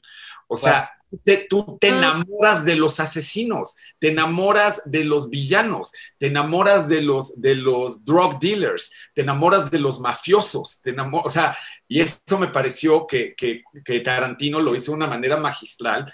No me atrevería a decir que es la primera película que lo hizo, pero ciertamente fue la primera película en la que yo dije, wow, aquí los malos no son tan malos, ¿sabes? Y, y- y entonces creo que eso es algo que en esta película ciertamente se refleja de una manera muy interesante en que tú te enamoras de un personaje como dice Ale. Mátalos a todos, o sea, todos Sí, se lo merecen.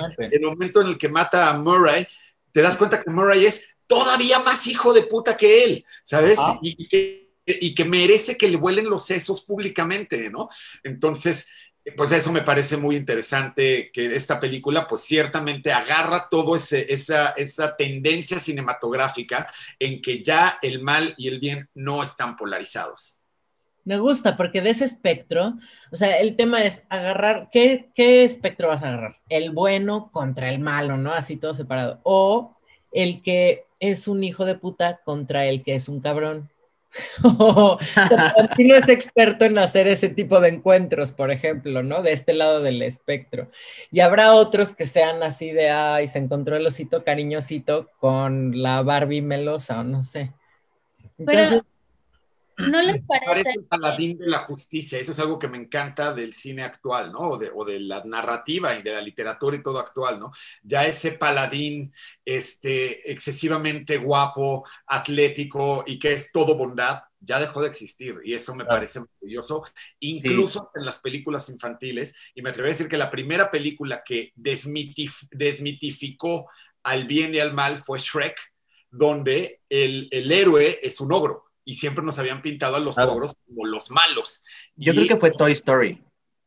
Bueno, pues son más o menos de, de la, de la época. Y en Shrek, el villano es el príncipe. Entonces, eso me parece brillante y me parece que es una tendencia mucho más cercana a la realidad que Sí, pero igual ya teníamos a Batman, que no es el bueno, bueno, bueno, bueno. O sea, es un hijo de la Pero tampoco. Sí, bueno, Claro, sí. digo, y, y concuerdo con lo que dice Félix. O sea, es, es, tú pones, ¿qué quieres ser? ¿Quieres ser Joker o quieres ser Superman? O sea, Joker. dices, quiero ser Joker. Superman por los, por los poderes, Ah, pero perdón. realmente quiero tener el traje de Joker.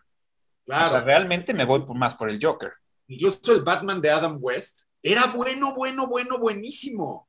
Ay, ¿Sabes? aburridísimo. Todavía, todavía Batman en los 70s era el Batman bueno, bueno, buenísimo. O sea, daba dos cachetadas y ya está. Pero el de los cómics. Saca la cabeza, ¿no? Sí, también el de los cómics. cómics también. Era más Sí. oscuro el de los cómics. No, eso fue hasta después este, con Frank Miller. Frank Después Miller le, dio ese, esa, esa oscuridad a Batman. Nos, nos, nos puso un Batman que no estaba bien de la cabeza, que tenía sus traumas, que tenía sus cosas, que, o sea, era un psicópata, pero que se con- eh, contenía y no mataba a todos, sino que los salvaba. Y de Pero hecho, después de que, después de que Bane lo deja inválido, Batman, o sea, la caída del murciélago, o sea, se fue Uf. todo al caño. Al carajo Bueno, se en fue las todo. películas no lo, no lo ponen diferente, ¿no? No sé, yo en general, a lo largo de la vida, y, y lo han podido ver en los capítulos que he estado, me siento mucho más atraída y me parecen mucho más interesantes los personajes villanos, Claro. Porque tienen más historia, tienen más fondo. mucho más profundos y tienen muchas más motivaciones que los buenos buenos. Sí. Ajá, O sea, los buenos buenos no son tan buenos buenos. Y exacto. me siento mucho más atraída al personaje malo, al villano, al esto. Y entonces, pues también por eso me fui como Gordon Tobogán con el Joker. Y entonces, ¡hola, güey! Sí, como lo que decía Feli, Feli hace rato. Y, O sea. Lo que decía Feli hace rato, así de que es que quiere ser o el Jedi o quiere ser Darth Vader. Yo siempre quise ser Darth Vader.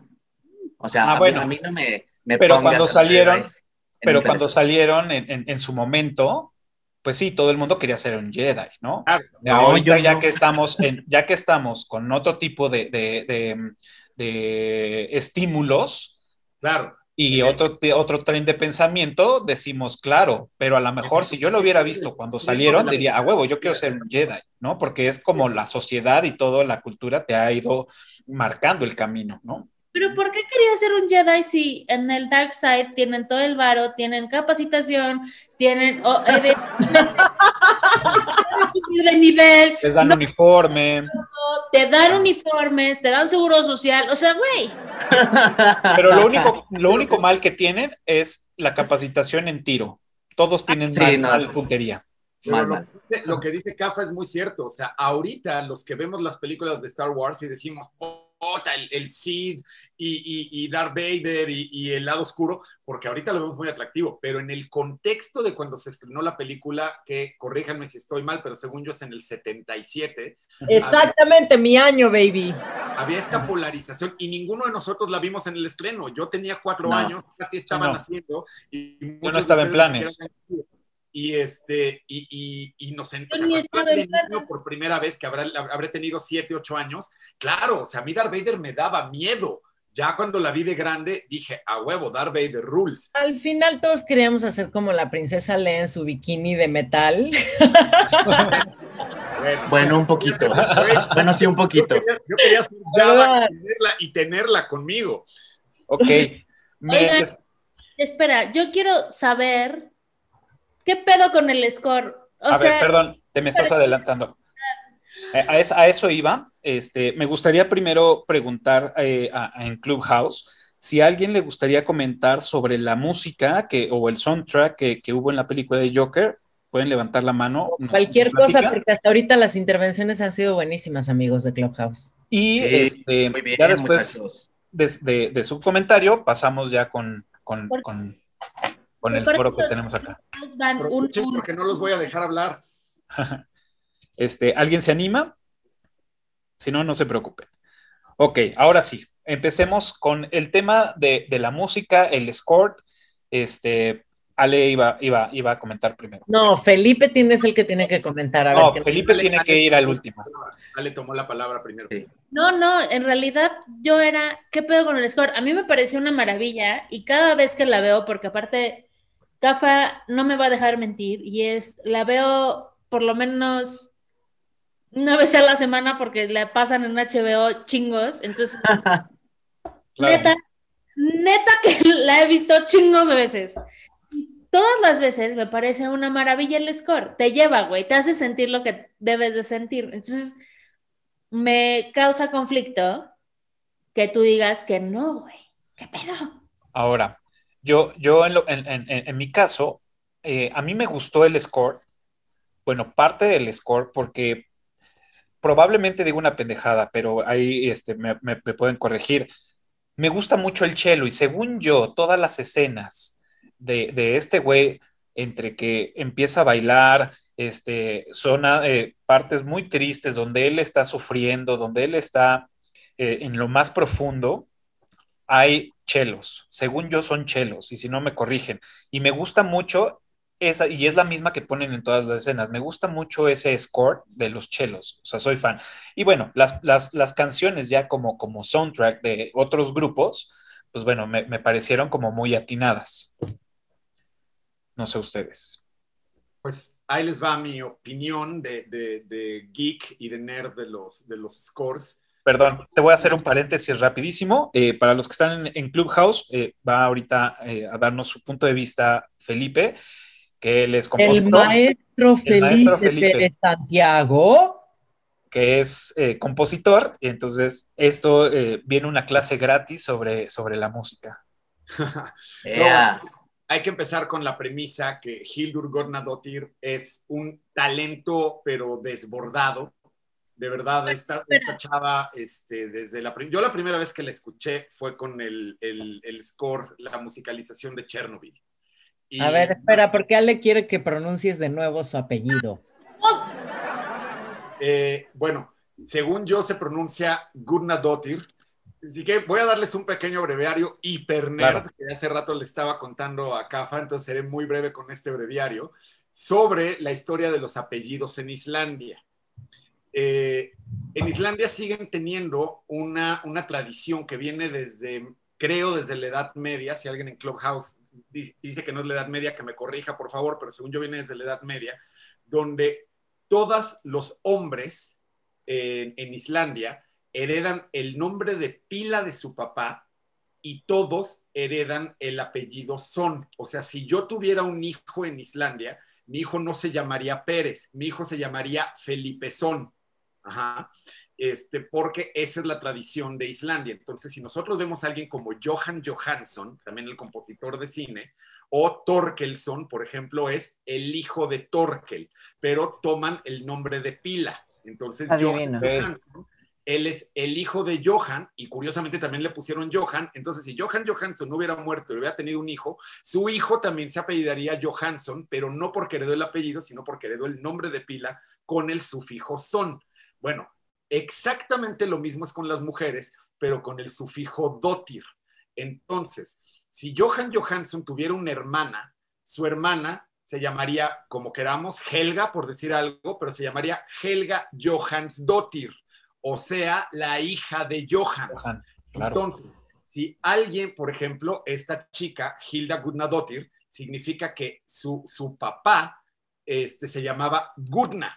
Entonces, ella hereda el nombre de pila de su papá y el sufijo dotir, o sea, Gudnadottir. Y su hermano, si tiene un hermano, no lo tengo idea, no tiene el mismo apellido que ella porque su hermano se llama Gudnason. Es un pequeño breviario cultural. Increíble. la, Wow. la historia, la historia de los apellidos en Islandia, lo cual me parece muy divertido, pero este, bueno, también me parece muy, este, muy antiguo y además lo respetan tanto que si yo me mudara a Islandia y tuviera un hijo con una islandesa, mi hijo automáticamente pierde el Pérez y se llama Felipe Son y Felipe Dottir. No, ya, le vamos a poner a la Frau Felipe Son. Felipe Dottir, ella sería Felipe Dottir. Felipe Dottir, claro. Entonces, bueno, el caso de Hildur, Hildur Gudnadottir, lo cual significa que su papá se llamaba Gudna, este, bueno, yo la primera vez que le escuché fue en el soundtrack de Chernobyl, lo cual me pareció brillante porque la chava se fue a la planta de Chernobyl a grabar los sonidos, así con un traje radiactivo y demás, se fue a grabar los sonidos que emitían el, el acero, los sonidos que emitían la- la- la electricidad, etcétera, de los ambientes, y basado en eso creó este soundtrack tan brutalmente este, ruidoso y opresivo y depresivo que acompaña la película, la serie de Chernobyl, ¿no? Entonces, para, bueno, y creo que también ganó millones de premios con eso, y fue cuando el director de Joker le echó el ojo y dijo, quiero que tú hagas la música para mi película. Efectivamente, Gurna Dottir es chelista, ella tiene además muchos álbums como, como chelista, solista, trabajó mucho con Johan Johansson, pero tiene un instrumento muy particular que se llama el haldorofón. El haldorofón es un, es un cello de ocho cuerdas, los chelos normalmente tienen cuatro cuerdas. Este es un chelo ampliado, donde además cada, che, cada, chelo, cada cuerda tiene un pequeño micrófono, como si fuera una guitarra eléctrica con una pastilla. Y además tiene una bocina en la parte de atrás, la cual además puedes conectar el chelo a cualquier bocina, a cualquier amplificador, pero esa bocina en la parte de atrás lo que genera es un feedback continuo. Entonces, si yo toco una nota, esa nota sale por el micrófono, entra por la bocina, sale por la bocina y regresa al micrófono, entonces lo cual genera un feedback continuo. Un feedback, para los que no lo sepan, es cuando un micrófono lo acercas mucho a la bocina y suena y es un sonido muy molesto. Bueno, este chelo de ella, el haldorofón, está creado justamente para generar esos feedbacks y ella graba la gran, gran parte de esta película, la graba con el haldorofón, justo para crear estos feedbacks tan molestos y tan este, agresivos y tan invasivos que oímos en la película. Además de que luego, pues, ¿por qué no? Con un presupuesto como tienen estas películas, la señorita dijo que era una orquesta de cuerdas de 100 miembros. Entonces, pues tiene todos estos violines, violas, chelos, contrabajos, 100 para ella y ella en el chelo de solista. Ahora, todo esto son datos, eh, datos duros, o sea, hechos. A mí en lo personal me parece que el score hay una parte que me gustó mucho y hay otra que no me gustó. La parte que me gustó mucho es que el score es lento, es pesado, nunca hay un tema, nunca explota, nunca hay un clímax. Y eso me gustó muchísimo porque este, efectivamente no es Hans Zimmer con sus, sus trompetas, cornos, trombones, donde se te viene encima el, score, ¿no? Como en, Inception, por ejemplo, ¿no?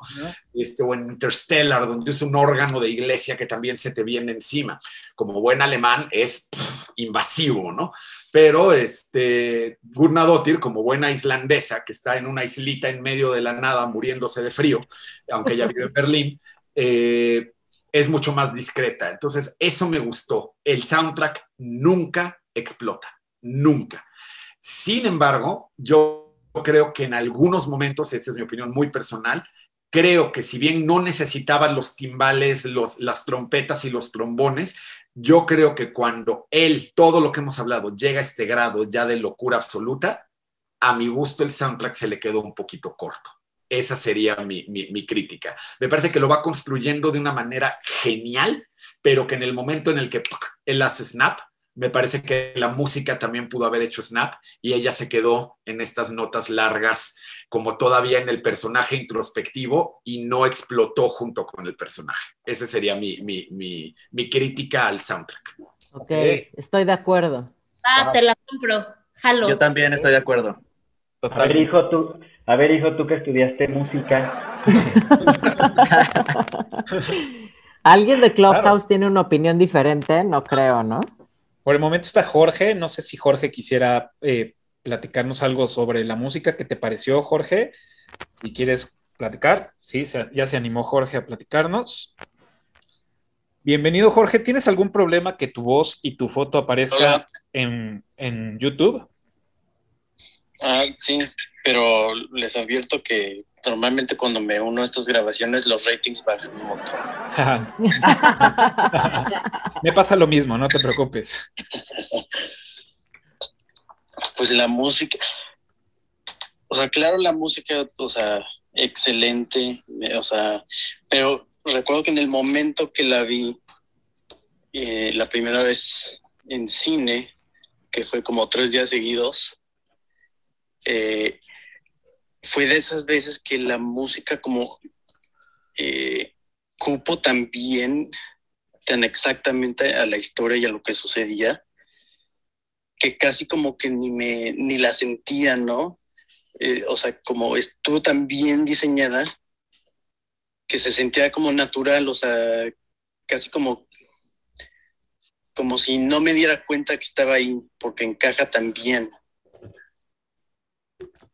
Entonces fue, y es algo que, o sea, para mí es, no es algo que ves en cualquier película que, o sea, que está tan bien hecha que, que yo no, o sea, casi ni, ni me doy cuenta de lo que sucede en, en cuanto a música hasta después que intencionalmente me pongo a escucharla. Ok. Y fue algo que admiré mucho, o sea, que ya cuando me cayó el 20 pensé, ay, no manches, o sea, eso es, eso ya es, o sea, serio, o sea, es seriamente bueno, o sea, que hagan, que haga esta cuota la música así que quede tan perfecta, ¿no? Claro, totalmente. Muy bien, Jorge, muchas gracias por tu participación. Te voy a bajar claro. audiencia y cuando quieras hablar, nada más levanta la mano. Gracias. Sí, Claro, gracias. Una, una cosita más.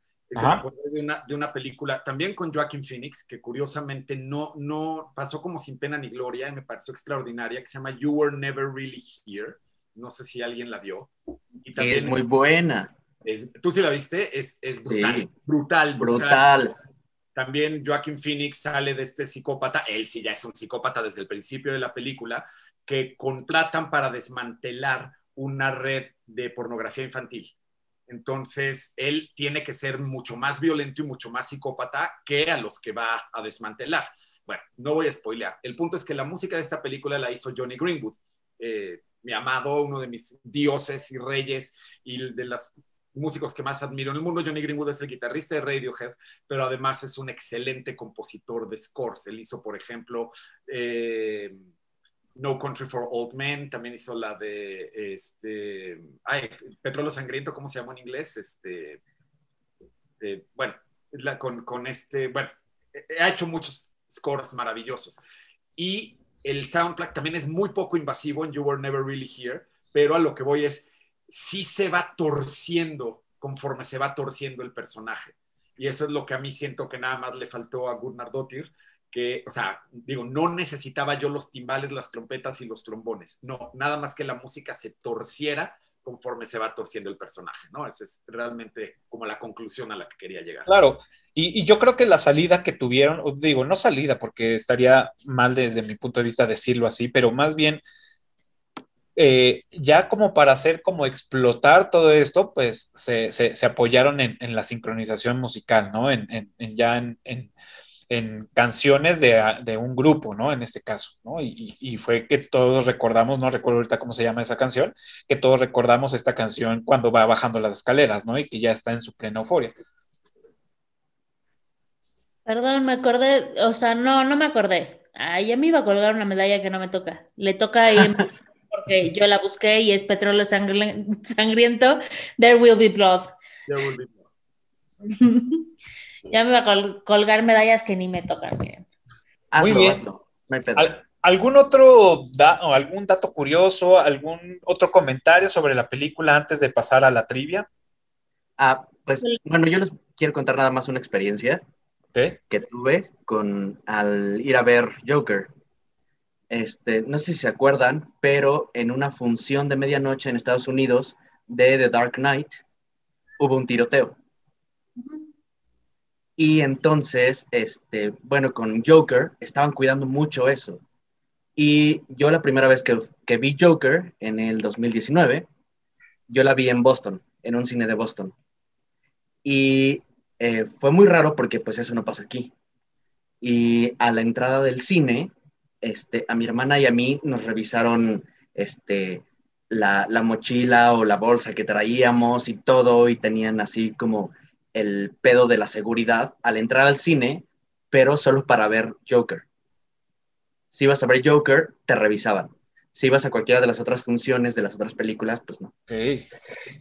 Y entonces estuvo súper raro porque aparte, o sea, para mí como, como mexicano, que pues aquí esto no pasa, eh, esa interacción ya también este, te ponía como en un mood medio tenso, así de, güey, ¿qué pedo? ¿Qué va a pasar? No. Y esa fue mi experiencia al ver Joker en Boston.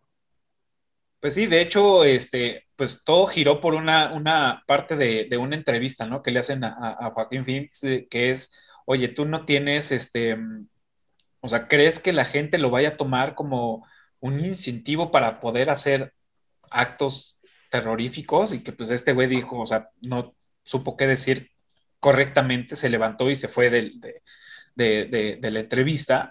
Y ya después con, con su representante y con todos dijeron, no, a ver, espérate, este, nunca contestó, pero bueno, y por eso se hicieron todos estos este, mm, arcos para, para poder identificar, e incluso el FBI eh, supuestamente estuvo este, monitoreando redes sociales, ¿no? Por, Sí. por- con el tema de- del Joker, ver que pues, todo esté marchando bien, ¿no? Sí, para que no se repitiera el tiroteo que fue con The Dark Knight. Exacto. Pero toda esta plática que hemos tenido, no sé cuánto llevamos, pero nunca hemos dicho datos curiosos. Sí, es cierto. Nos han faltado. Y A ver, yo, si ya, si ya estamos en eso, a mí, a mí una de las cosas grandes que me parece de Joaquín Phoenix, que tengo un problema porque no me cae bien, pero sé que es un muy buen actor, pero, o sea, como que es un ir y venir con él.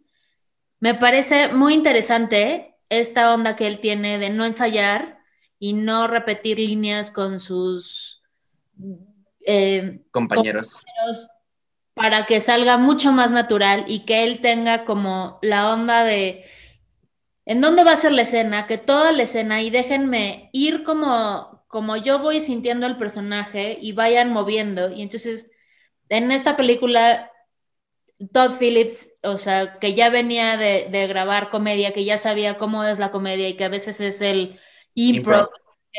Y entonces lo dejó él, ok, vamos a grabar en este, en esta escena y este vas a tener y dejarlo como expandirse. Creo que creo mucho de lo que vemos y disfrutar cómo se mueve, cómo, cómo es más natural. No, no se nota ensayado, se nota En Claro. fluir, pues. Eso yo no lo sabía, está buenísimo y ahora que lo pienso, claro, hace todo el sentido. Las reacciones que tiene y además las reacciones que provoca en sus co-actores, güey. O sea, se ve inmediatamente la naturalidad de las reacciones. Pero e- es justamente ahí donde, donde digo que todos podemos ser Joker, tal cual. O sea, realmente todos reconocemos que, que en algún momento hemos tenido atisbos de, o en, por lo menos en la cabeza, de esos pensamientos. O sea, conectamos con esa parte psiquiátrica y la entendemos súper bien. Y, es, y, y eso es lo que me gusta muchísimo de, de la cinta. O sea, nomás, o sea, nomás hace falta sentarse a escuchar cualquier demonio para que pueda dejar de serlo, ¿no? Claro. Totalmente. ¡Qué sabiduría! Sabiduría. Ah, bueno, sí, yo tengo algunos datos curiosos. Alguien, no sé si alguien más tenga, pero, Dale. este, por ejemplo, uno de los datos curiosos que yo tengo es que esto de Live with Murray Franklin, la font es la misma que usaron para Batman The Animated Series. Claro. Entonces, de ahí sacaron esta, esta font para hacer este, este letrero de- del programa, que por cierto, Batman The Animated Series es de las mejores versiones que ha habido de Batman y de Joker. Ever. Así, totalmente. Va a ver. Y este, bueno, también se basaron mucho en esto. Ok. Killer Joke. The Killer Joke. Bu- Bueno, esta película es una porquería, fue una decepción, bye. Pero el cómic es increíble y eh, eh, de- varias de las caracterizaciones y diálogo de que tienen en Joker viene de ese cómic. Y es maravilloso escucharlas en el cine. Y otra, eh, ah, bueno, también eh, para este, el papá, este, ¿cómo se llama?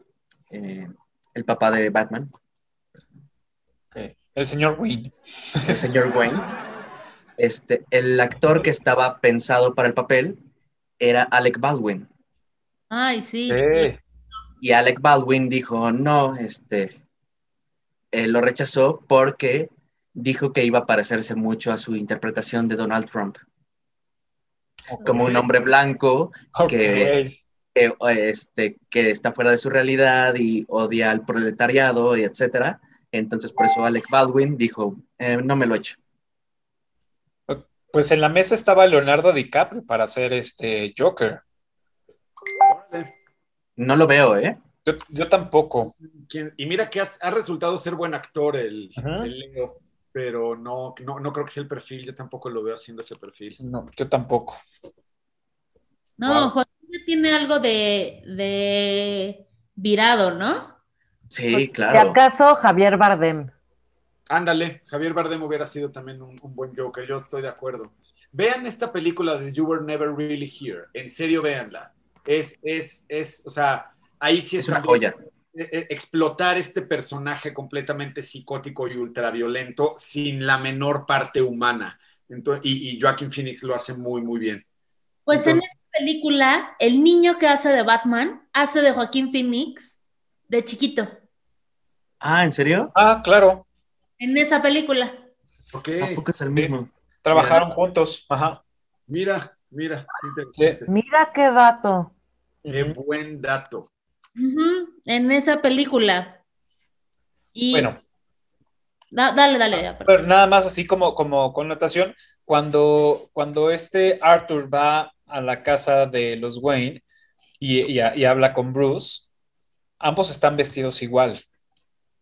Bueno, uno con ropa más cara y otro con, con ropa más barata, ¿no? Pero, pero todos tienen, o sea, traen eh, en la parte de arriba un color como beige, nada más el otro trae una- un abrigo que ha de costar miles de dólares y el otro güey pues trae una, una chamarra de, de, no sé, de Marshall.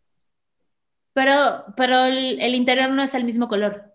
No. O sea, tiene el mismo, la misma, mismo color de chaqueta, pero el interior El no es el pantalón también azul. Sí, sí. Muy bien. ¿Tienen algún otro dato curioso? Si no, ya para pasar a la trivia. Sí, yo tengo un par todavía. A ver, venga. Este, en la escena de esta película de Joker, cuando es el asesinato de los padres de Batman, en las marquesinas están este, las películas que usaron en Batman vs. Superman para la muerte de los papás de Batman. Ok. Interesante. Wow. A mí la verdad me pareció ya un poco extremo que hayan querido empatar precisamente el asesinato con la revuelta, con la salida de él, con todo ya, o sea, espérate era- tantito. no era necesario. Sí, no era necesario, ya fue demasiado, la verdad. Ajá. Bueno, Aquí bueno, Feli hace con sus dedos hacia abajo, Sí. en señal de bu. sino que apoyo tu comentario, que eso estuvo bien chato. Sí, A mí también me sí, pareció Sí. de totalmente innecesario. ¿Cómo lo ligamos? ¿Cómo? ¡Ay, vamos a, caminar! ¡Ay, mira qué! Chapa. Eh, A mí eso no me gustó nada.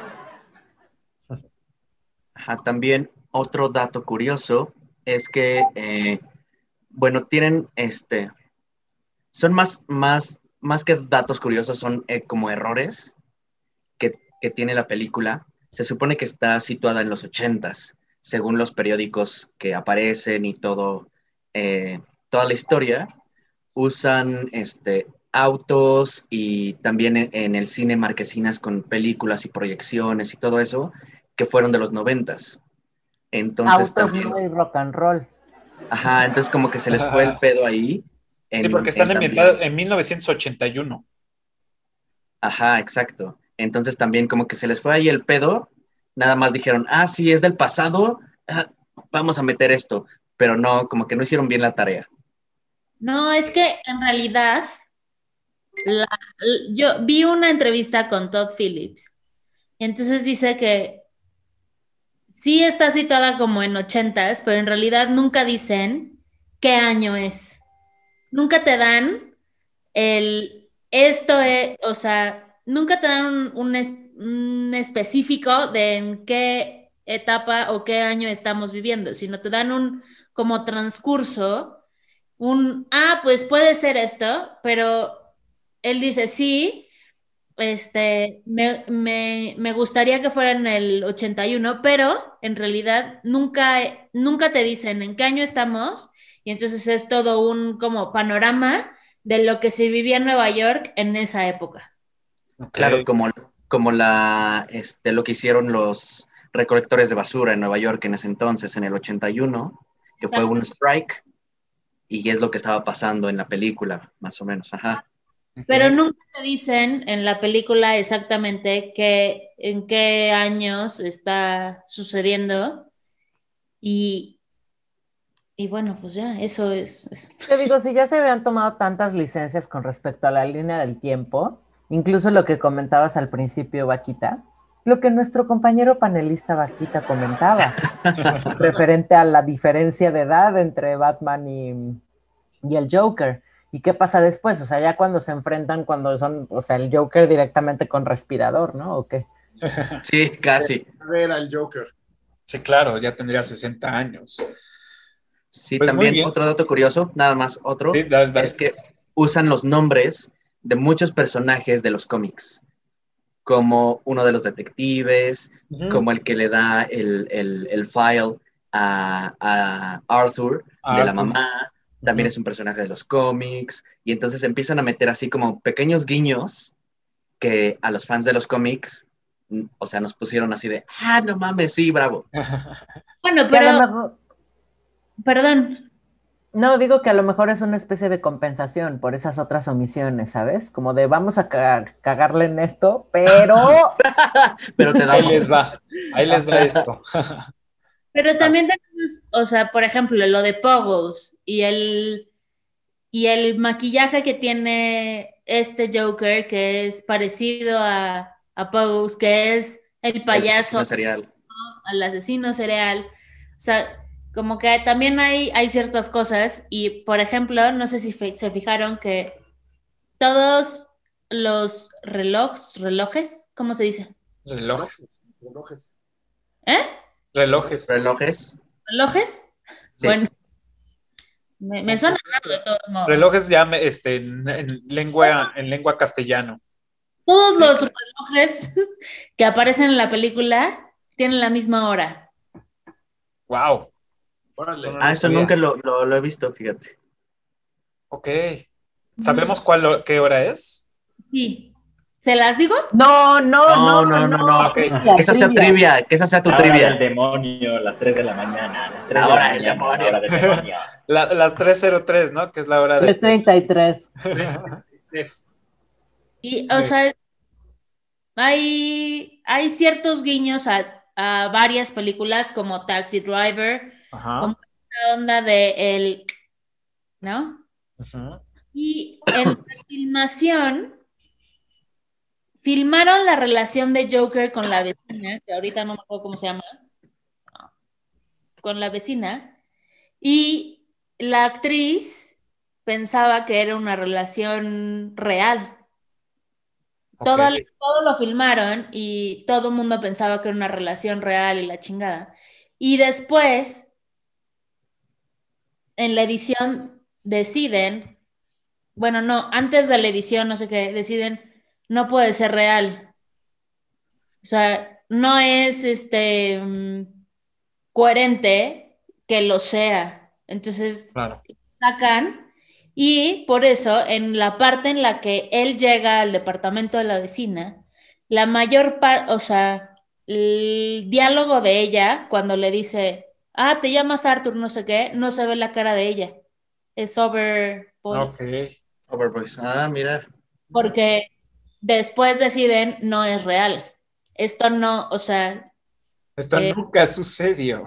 Esto nunca. Y como también otro dato curioso que salió este, también de fans y de teorías conspiratorias y lo que sea.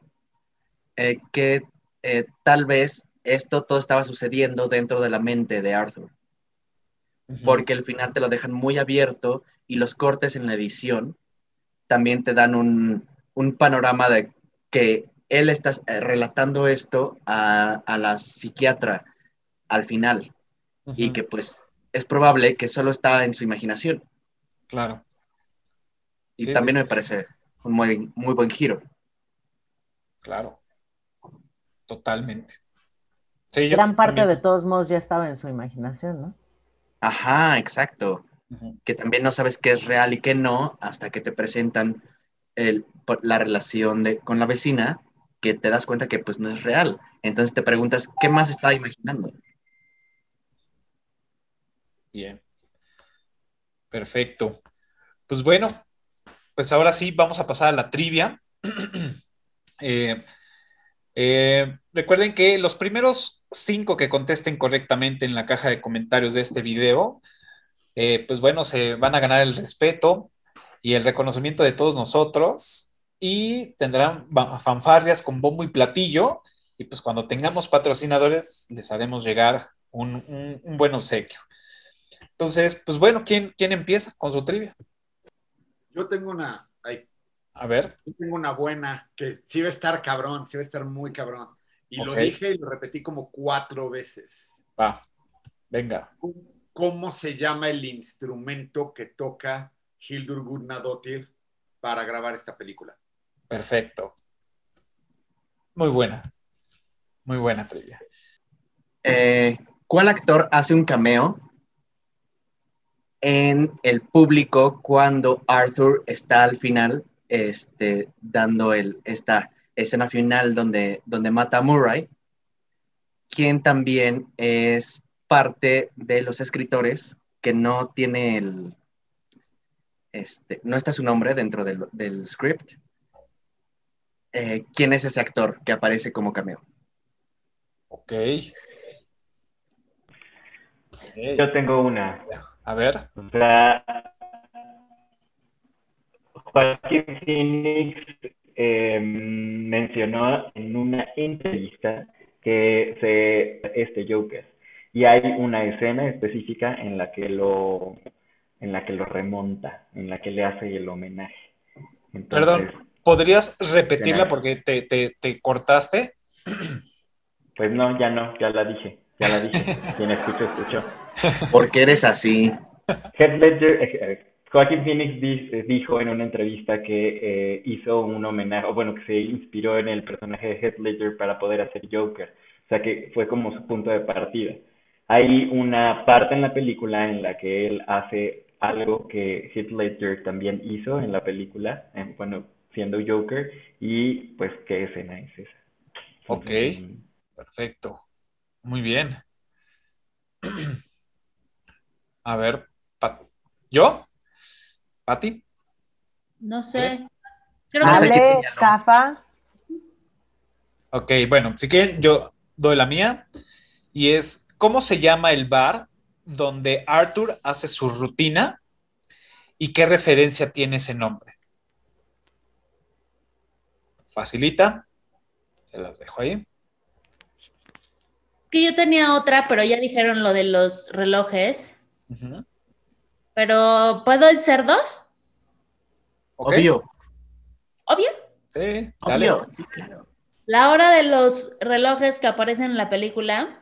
Ok. Otra es el teléfono del detective que le habla. Ok. Ok. muy bien. Y él es el detective Garrett. Y la mía, yo creo que está fácil, investigable. ¿Quién fue, ya que hablamos de la música y de score y eso, quién fue el supervisor musical que trabajó para esta película? Conocido también por Walter Mitty, por cierto, que también es muy buena. Buenísima. Es buenísima. Deberíamos hacer un capítulo de esa. Es, Ajá. Yo amo esa película, es, es lo máximo. Muy bien. Pues bueno, ahí está la, la- la trivia. Recuerden, los primeros cinco que contesten correctamente en la caja de comentarios, pues bueno, se van a llevar el reconocimiento con Bobby Platillo, pues de todos nosotros. Y pues bueno, este, ya las últimas, las últimas dos preguntas, bueno, como ya saben, este, yo arranqueo las películas en, en IMBD y las publico en mis redes sociales. Y pues bueno, ahora le toca pues a Joker ser rankeado, ¿no? Me Este, chocas, la verdad. del Me 1 al choca darle 10. películas. ¿cuánto le ponen al Joker? Yo le pongo 10. Ale le pone 10, ¿ok? Órale, fuertes declaraciones. de- Fuertísimas. Fuertes Sí, declaraciones. súper Yo fuerte. Le pongo a muy pocas películas, Ni pero lo pensó, yeah. Sí, ni Yo- lo pensó. del Le- corazón le salió. Me voy con él como a Gordon Tobogán, matemos a todos, vale verga la sociedad. Me encanta cómo en la película la sociedad también va decayendo y es igual de psicótica que el Joker. Bien, todo, a la chingada todo. Como dijo Heath Ledger en, en la película donde hizo Joker, solo lo que necesitan es un empujoncito. Ajá. Me encanta, me encanta. 10. O sea, en verdad, se los digo, lo repito. Cafa no me va a dejar. La veo chingos. Y cada, y la disfruto. Y me pongo a bailar con él. En el. Sí, claro. Cuidado, Cafa, cuidado. Yo le, pon- yo le pongo un 8. Tú le pones un 8. Ok, Y ya, sin más comentarios. Sí. perfecto. ¿Tú, Pati? Yo le pongo un 9.5. Wow. Me encanta porque estoy de acuerdo en esto del score, pero todo lo demás me súper encanta. Me Ok. súper encanta.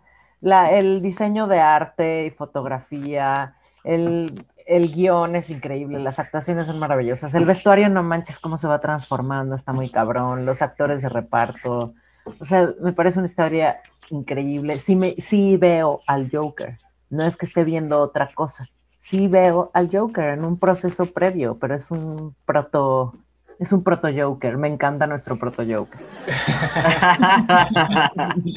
Perfecto. ¿Tú, Felipe? Híjole, es que me, me- me da miedo enemistarme con las hermanas Carrera. Ay, ya. Si por cualquier cosa puedes caer en eso. Nunca, ya nunca nos, nunca nos vas a perder. Las quiero mucho como amigas y, y me dan miedo como enemigas. Ah, no, eso sí, ¿eh? Eso sí. Aguas ahí. 6.7. Ok. A la verga. No, Pero a ver, ¿por qué, Feli? ¿Por qué? ¿Por qué? ¿Por qué? ¿Por qué? No, o sea, me- insisto, Joaquin Phoenix le doy un 11 por su actuación, pero y la película cinematográficamente me parece muy buena, pero es que no, no es mi tipo de película, o sea, no es las películas que me vuelan la cabeza. Ok. Válido, totalmente válido. No, no, no es válido. Sí, sí es válido, claro que sí. ¿Qué nos falta? Porque todavía no digo mi calificación. Ah, nos falta vaca. A ver, Pic. Bueno, yo le doy un 7.5 porque yo soy mega fan, como lo dije al principio, soy mega, mega fan de Batman, mega, mega fan de Joker. Y me quedó de ver. Si es una película bien hecha, sí, la cinematografía es muy buena, la música también, pero también me quedó de ver al final con, con eso que platicó Feli, que no evolucionó con el personaje. Y eh, me pareció una buena película porque trató ciertos temas que no se tratan en películas de superhéroes, pero no es Joker.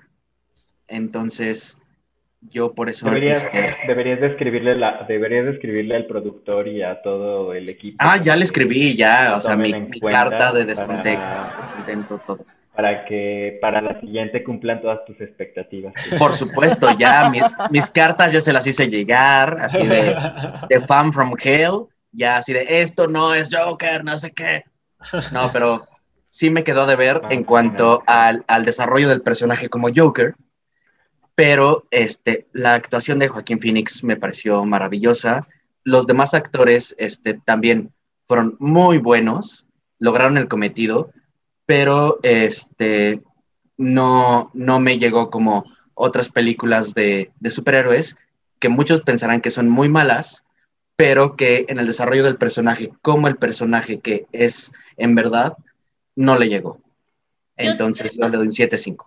Yo, le voy a de- yo voy a decir algo para que la audiencia sepa de a qué estamos hablando con Vaca. A Vaca le pareció bien Justice League, Snyder Scott. Ya, esto Me pareció, No me pareció buena, me pareció No, mejor que la anterior. No, no es- está descartado. Gracias. Tengo algo para ti. O sea, ya. O sea, no le crean, no le crean. Si ya el Snyder Cut le pareció buena, güey, ya. Me pareció mejor que la anterior. Mira, yo te. Es diferente. Bueno, pues yo, yo le puse, eh, yo le puse nueve a, a- a esta película. Le puse nueve por, por la elaboración. O sea, yo quitándole el tema de que es Joker y hubiera sido otra, otra cosa, le pondría Eso. yo creo que un 10. Pero se lo dejo en nuevo por toda la elaboración de la película. Este, la música a mí sí me, me- me gustó, sí faltó un poquito ahí, como dice Fe- eh, Felipe. Las actuaciones, pues también eh, la fotografía, la luz, o sea, todo realmente, la elaboración me pareció muy buena. Entonces, yo le doy un, un- un sólido 9, pero no le doy el 10, nada más porque le pusieron Joker. Ajá, exacto. promedio. Porque ¿Cuál si hubiera sido la, gri- la grimita pierde la cabeza, claro, tiene un 9, o sea, está súper alto. Pero le pusieron Joker y no. Ajá. No, muchachos, no. En este programa he perdido a mi mejor amigo. Voy a pedir el divorcio. De hecho, yo escuché que fue, eh, o sea, que el título iba a ser En la feria de Cepillín. Ten- ten- habría tenido más sentido. Se encontró una guitarra y luego se encontró un acordeón, o sea, se está volviendo loco. Ahí está. Por lo que me lleva a la última pregunta de la trivia, y es, ¿en qué personaje de la vida real se inspiraron para hacer? Joker. Oye, Oscarito, ¿cuál fue tu calificación? Ocho. 8. Muy bien. Pues ya, ahora sí, la última pregunta y es, ¿cuánto fue? 8.45 el promedio. Ay, No está mal. No está mal, está bien rankeada y creo que ni en MVD. 8.45. Está mal. Está mal. De hecho, ni en M- MVD tiene 8.4, creo. Ahí está. Sí, 8.4. Pero todo eso fue por toda la prensa de, uy, no, es súper violenta, güey. ¿Qué le Hay dio Rotten Tomatoes? mucho más violentas. A ver, Rotten, ¿ya lo estás buscando? O sea, En no- Rotten Tomatoes, pero está eh, muy diferida, porque los críticos le dan una calificación baja y los fans le dan calificación muy alta. Uy, en Rotten Tomatoes. A ver, espérame. Uy, el tomatómetro le dio 68 Por ciento. y el audiómetro le dio 88. Ajá. Wow. Y Rotten son rudos. A mí por eso me gusta entrar a Rotten porque esos no perdonan. Pero ya se dieron cuenta de mi corazón de pollo. Pero Ahí la, es donde se ve. la crítica todos la arrancaron súper mal por esta onda de la violencia y va a incitar y no sé qué, y la chingada. ¿Y cuál? O sea, hay películas, vamos, más violentas que ni siquiera tienen R y Ajá. no mames. No, Claro. mames. O sea, Bambi. Amigos, dense cuenta. No mames, el Rey León, el Rey León, te lo matan ahí enfrente. dense cuenta, amigos. Oigan, deberíamos de hacer una sobre Kill Bill, ¿no? Ya está Sí. formada, ya está formada. Por supuesto. Yo le entro a esa. Sí, sí, por favor. Yo también. Amo Kill Bill. Los anoto. Bueno, ya la última pregunta es, ahorita, ¿qué están viendo? ¿En dónde están viendo? ¿Qué recomiendan a todos los que nos están pues, viendo y escuchando? Yo estoy viendo nada, estoy viendo la computadora sin parar, amigos. Páginas y páginas de Excel. Ey, boo. Corta eso. Cor- corta la respuesta de Patty. Ya sé. Córtenle el micrófono porque algo suena mal. Yo sí voy a recomendar tres muy buenas películas que acabo de ver. Ok. Una fue nominada para el Oscar y me pareció extraordinaria y de hecho la vi antes de saber que era nominada para el Oscar, luego dije, "Mm, muy bien merecido. Se llama Judah and the Black Messiah. Ok. Me pareció extraordinaria. Es la historia interna de los Black Panthers durante la guerra de Vietnam. y cómo pasa Uh, grupo, un grupo rebelde a volverse tan violento como lo que ellos criticaban, ¿no? Me pareció muy, muy interesante. Ok. Luego, otra película así medio de culto, que la verdad es que pasó medio sin pena ni gloria, pero me la recomendaron, que se llama Hunter Hunter. Este, no quiero spoilear, véanla. ¿La que Y- está basada en un cómic? no lo sé, la verdad no lo sé. Lo dudo porque no tiene un corte este, de cómic. O sea, a lo mejor Mm. lo está ahí, no lo sé, la verdad no tengo idea, pero lo dudaría porque el corte no tiene nada que ver con cómics. Y, pero es, es muy buena, muy buena. Te mantiene en el filo del asiento todo el tiempo. Y otra que se llama Sant Mod. Ese, Mod M-A-U-D, o sea, Santa Mod. Mod es el nombre de una mujer. Eh, es del mismo director de Hereditary. Ok, Entonces, buena película. este terror psicológico muy, muy, muy, este, muy penetrante. Entonces, esas tres películas recomendadas.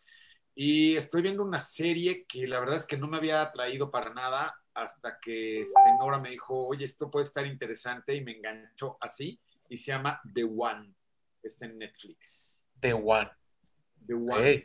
Y es así como el futuro muy, muy cercano de lo que serían las dating apps. O sea, de, de pasar de, de- de Tinder al siguiente nivel, al siguiente nivel, al siguiente nivel, hasta que se vuelve algo verdaderamente perverso y fuera de control. Ok. Ya, ya la estoy viendo. La voy a. Llevo tres capítulos nada más y hasta ahorita me ha gustado bastante. Muy bien. Oiga, no, yo sí, tengo, yo sí vi una el fin de semana. A ver. The, Con- The Congress y protagoniza Robin Wright y es la directora y el personaje se llama Robin Wright. Y no voy a decir más, pero véanla, está, está buena, está de así de... "Mm, ¿Qué estoy viendo? Bien. Pues yo estoy viendo actualmente Grey's Anatomy. este, la última película. Con los temas médicos. Ajá, y, y de ahí estás aprendiendo muchas cosas más para cultivarte este, como estoy- médico. Estoy ¿no? estudiando, estoy estudiando en, con Grey's Anatomy. no, estoy viendo Grey's Anatomy, es en serio. Este, la última película interesante, yo creo que, que me aventé y que me dejó, fue em, I'm Thinking of Ending Things. Corre- corríjanme, por favor. Amé, la amé, Ah, la amé. Es, es un viaje Qué chingón. surrealista, es Eh, increíble. Sí, me, me- esa ha sido la última, la última película que me ha dejado también como en ese punto de wow. Em, eh, Clímax, eh, que ya les pasé también por el, ah, por el link. De Y de ahí también eh, Human Nature, algo, eh, que es de Charlie Kaufman también, de, del mismo de I'm Thinking of, of Ending Things. Este, son como las recomendaciones que dejaría, me parecen fabulosas. Ok. Muy bien, muy bien. Eh, yo estoy viendo eh, dos series que están súper recomendables. Una se llama The Great. Este, que eh, aquí en México creo que está en Stars, pero yo lo estoy viendo en Hulu. Y es sobre Catalina la Grande. Está, es comedia, pero es histórica. Pero está extremadamente bien hecha. Este, y las actuaciones son maravillosas. Son Elle Fanning y Nicholas Holt. Está increíble, tienen que verla. Y estoy viendo una serie que terminó hace un par de años, eh, que no me habían dado ganas de verla, la verdad. Nicholas Holt. Eh, que se llama Unbreakable Kimmy Schmidt. Es una serie de Netflix que tiene un humor increíble porque es entre pastelazo y humor inteligente. Es una serie de Tina Fey, entonces ya sabes que es garantía. Sí, sí, Que sí. eh, el humor es como 30 Rock, pero está súper buena. Me cago de risa en todos los episodios. Y la historia eh, te va contando de una chica que este, fue víctima de un culto, estuvo encerrada 15 años, entonces eh, ahora eh, su, su contacto con, con la sociedad, de eso se trata la historia, y es muy, muy, muy buena. Excelente. Va, muy bien. ¿Tú, Ale? Yo estoy empezando a ver la mm, miniserie, miniserie documental de HBO que se llama Allen vs. Farrell y es la historia de, bueno, no, no la historia, sino cómo, cómo entrevistan a los hijos de Mia Farrow y la, la chava que ahorita no me... Dylan, Dylan Farrow, que es la que acusó a um, Woody Allen de abuso sexual y cómo es esta guerra que tienen mediática y todo esto. Está en HBO.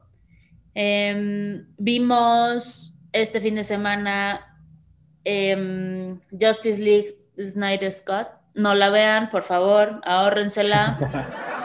y si tienen chingos de tiempo, véanla por capítulos, una hora cada día, o sea, no, o sea, son los mismos actores, son las milas malas actuaciones, este, no va a cambiar nada, nada más que les van a dar tomas súper largas, súper aburridas, that's it. Este, estoy viendo Hannah, la, la, segunda temporada de Hannah en Amazon, entretenida, nada, o sea, como Hannah Montana. No, está basada también. Hay una película. De Fam Nikita, ¿no? Ajá, como asesina, pero no es una, o sea, no va a ser una serie que van a decir, güey, no mames, está súper buena. Es una serie palomera, la pueden poner mientras hacen ejercicio, mientras, o sea, está, está buena onda. Eh, Amazon. De hecho, hay una película y la protagonista es Saoirse Ronan y también es eh, Kate Blanchett.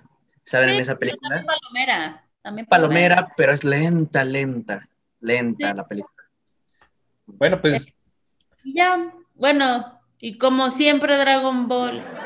Claro, exacto. Porque te obligan. Estamos. No, de hecho, no, no está obligada. No está obligada. Si yo les contara. Ay, sí.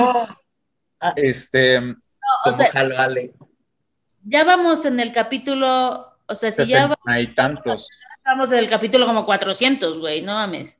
Si ya estoy honesto, lo, o sea, lo vamos a hacer. Estamos viendo Dragon Ball Super, vamos como en el 60, 70 y tantos. Este, yo acabo de, ver una serie que recomendaron aquí en, en, en, un episodio y este se llama Alice in Borderland. Es una serie japonesa la verdad está, es recomendable, no es, no es algo wow, pero más o menos se, por el nombre se pueden dar cuenta. Es de, la trama va de unos chavos, bueno, ahí está eh, un mundo alterno donde tienen que hacer juegos como de juegos del hambre para poder sobrevivir. Este, por cada juego que ellos realicen, tienen una visa y esa visa les dan días de vida, ¿no? Si terminan esos días, llega un rayo y los, los mata, ¿no? Muy interesante porque pues, es acción y cada uno de los mazos de, la, baraja requiere cierta actividad en, los juegos, ¿no? Entonces, se los recomiendo. La verdad es que cuando me la recomendaron fue así como de, ah, la empecé a ver y me atrapó y se me hizo interesante. Tampoco no es la gran serie, pero ahí está y está en Netflix. Y hoy empecé a ver eh, Carnival Row en Amazon Prime. Em, es una serie eh, de, este, de fantasía. Habla mucho sobre, bueno, los humanos, eh, las hadas y este, los faunos, ¿no? Entonces, ahí este, no, no, no quiero mencionar más, pero bueno, ahí es convergen ahí este, situaciones interesantes. Pues bueno, ahí ya están las recomendaciones de esta semana de nuestros invitados.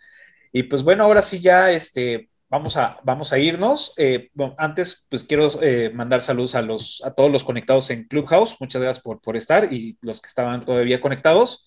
Gracias por escucharnos y por la participación de los que ya escucharon. Eh, y pues bueno, tenemos ahora sí se van a escuchar bombos y platillos y van a salir unos eh, fuegos artificiales. Tenemos ganador de la trivia del el episodio de Matrix. Y pues bueno, el ganador fue un canal de YouTube que se llama Repartiendo Poesía. Muchas felicidades. Felicidades. Tienes el reconocimiento de todos nosotros. Te reconocemos. Y pues bueno.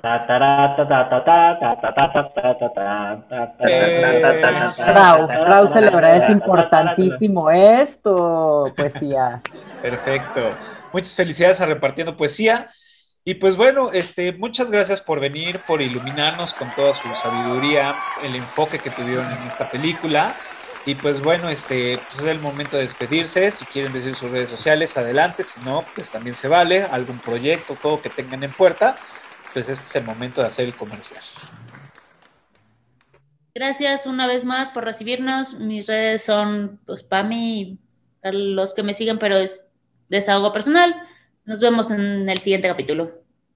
Gracias por venir. Igual, muchas gracias a todos. Ha sido un gusto ser parte de este exclusivísimo panel con tan grandes personalidades. Chao, muchas gracias. Gracias, Feli. Oigan, sí, gracias. Yo, voy, yo sí voy a hacer un anuncio. ¿Por qué no? Venga. Porque Ale Carrera y yo supervisamos musicalmente una película que próximamente será estrenada en su plataforma favorita Netflix. La película titulada Fondeados. Wow. Es, una comedia, es una comedia ligera que va a salir en verano del 2020 y 2021. 2021, perdón, ya quiero que regrese el tiempo, amigos. No, no, no, que no regrese, no, el 2020 fue muy culero, no, no, no. Sí, es verdad. 2021 y nos divertimos mucho haciéndola. Perfecto. Muchas gracias. Yo soy Víctor Gaona, me pueden encontrar en Instagram como Vix Gaona y les voy a hacer un anuncio. Estamos haciendo una colecta de juguetes para los niños de una casa eh, que se llama Ser Humano Hace. Es una colecta de juguetes. eh, eh, estamos planeando eh, darles los juguetes el 30 de abril. Entonces todavía están a tiempo.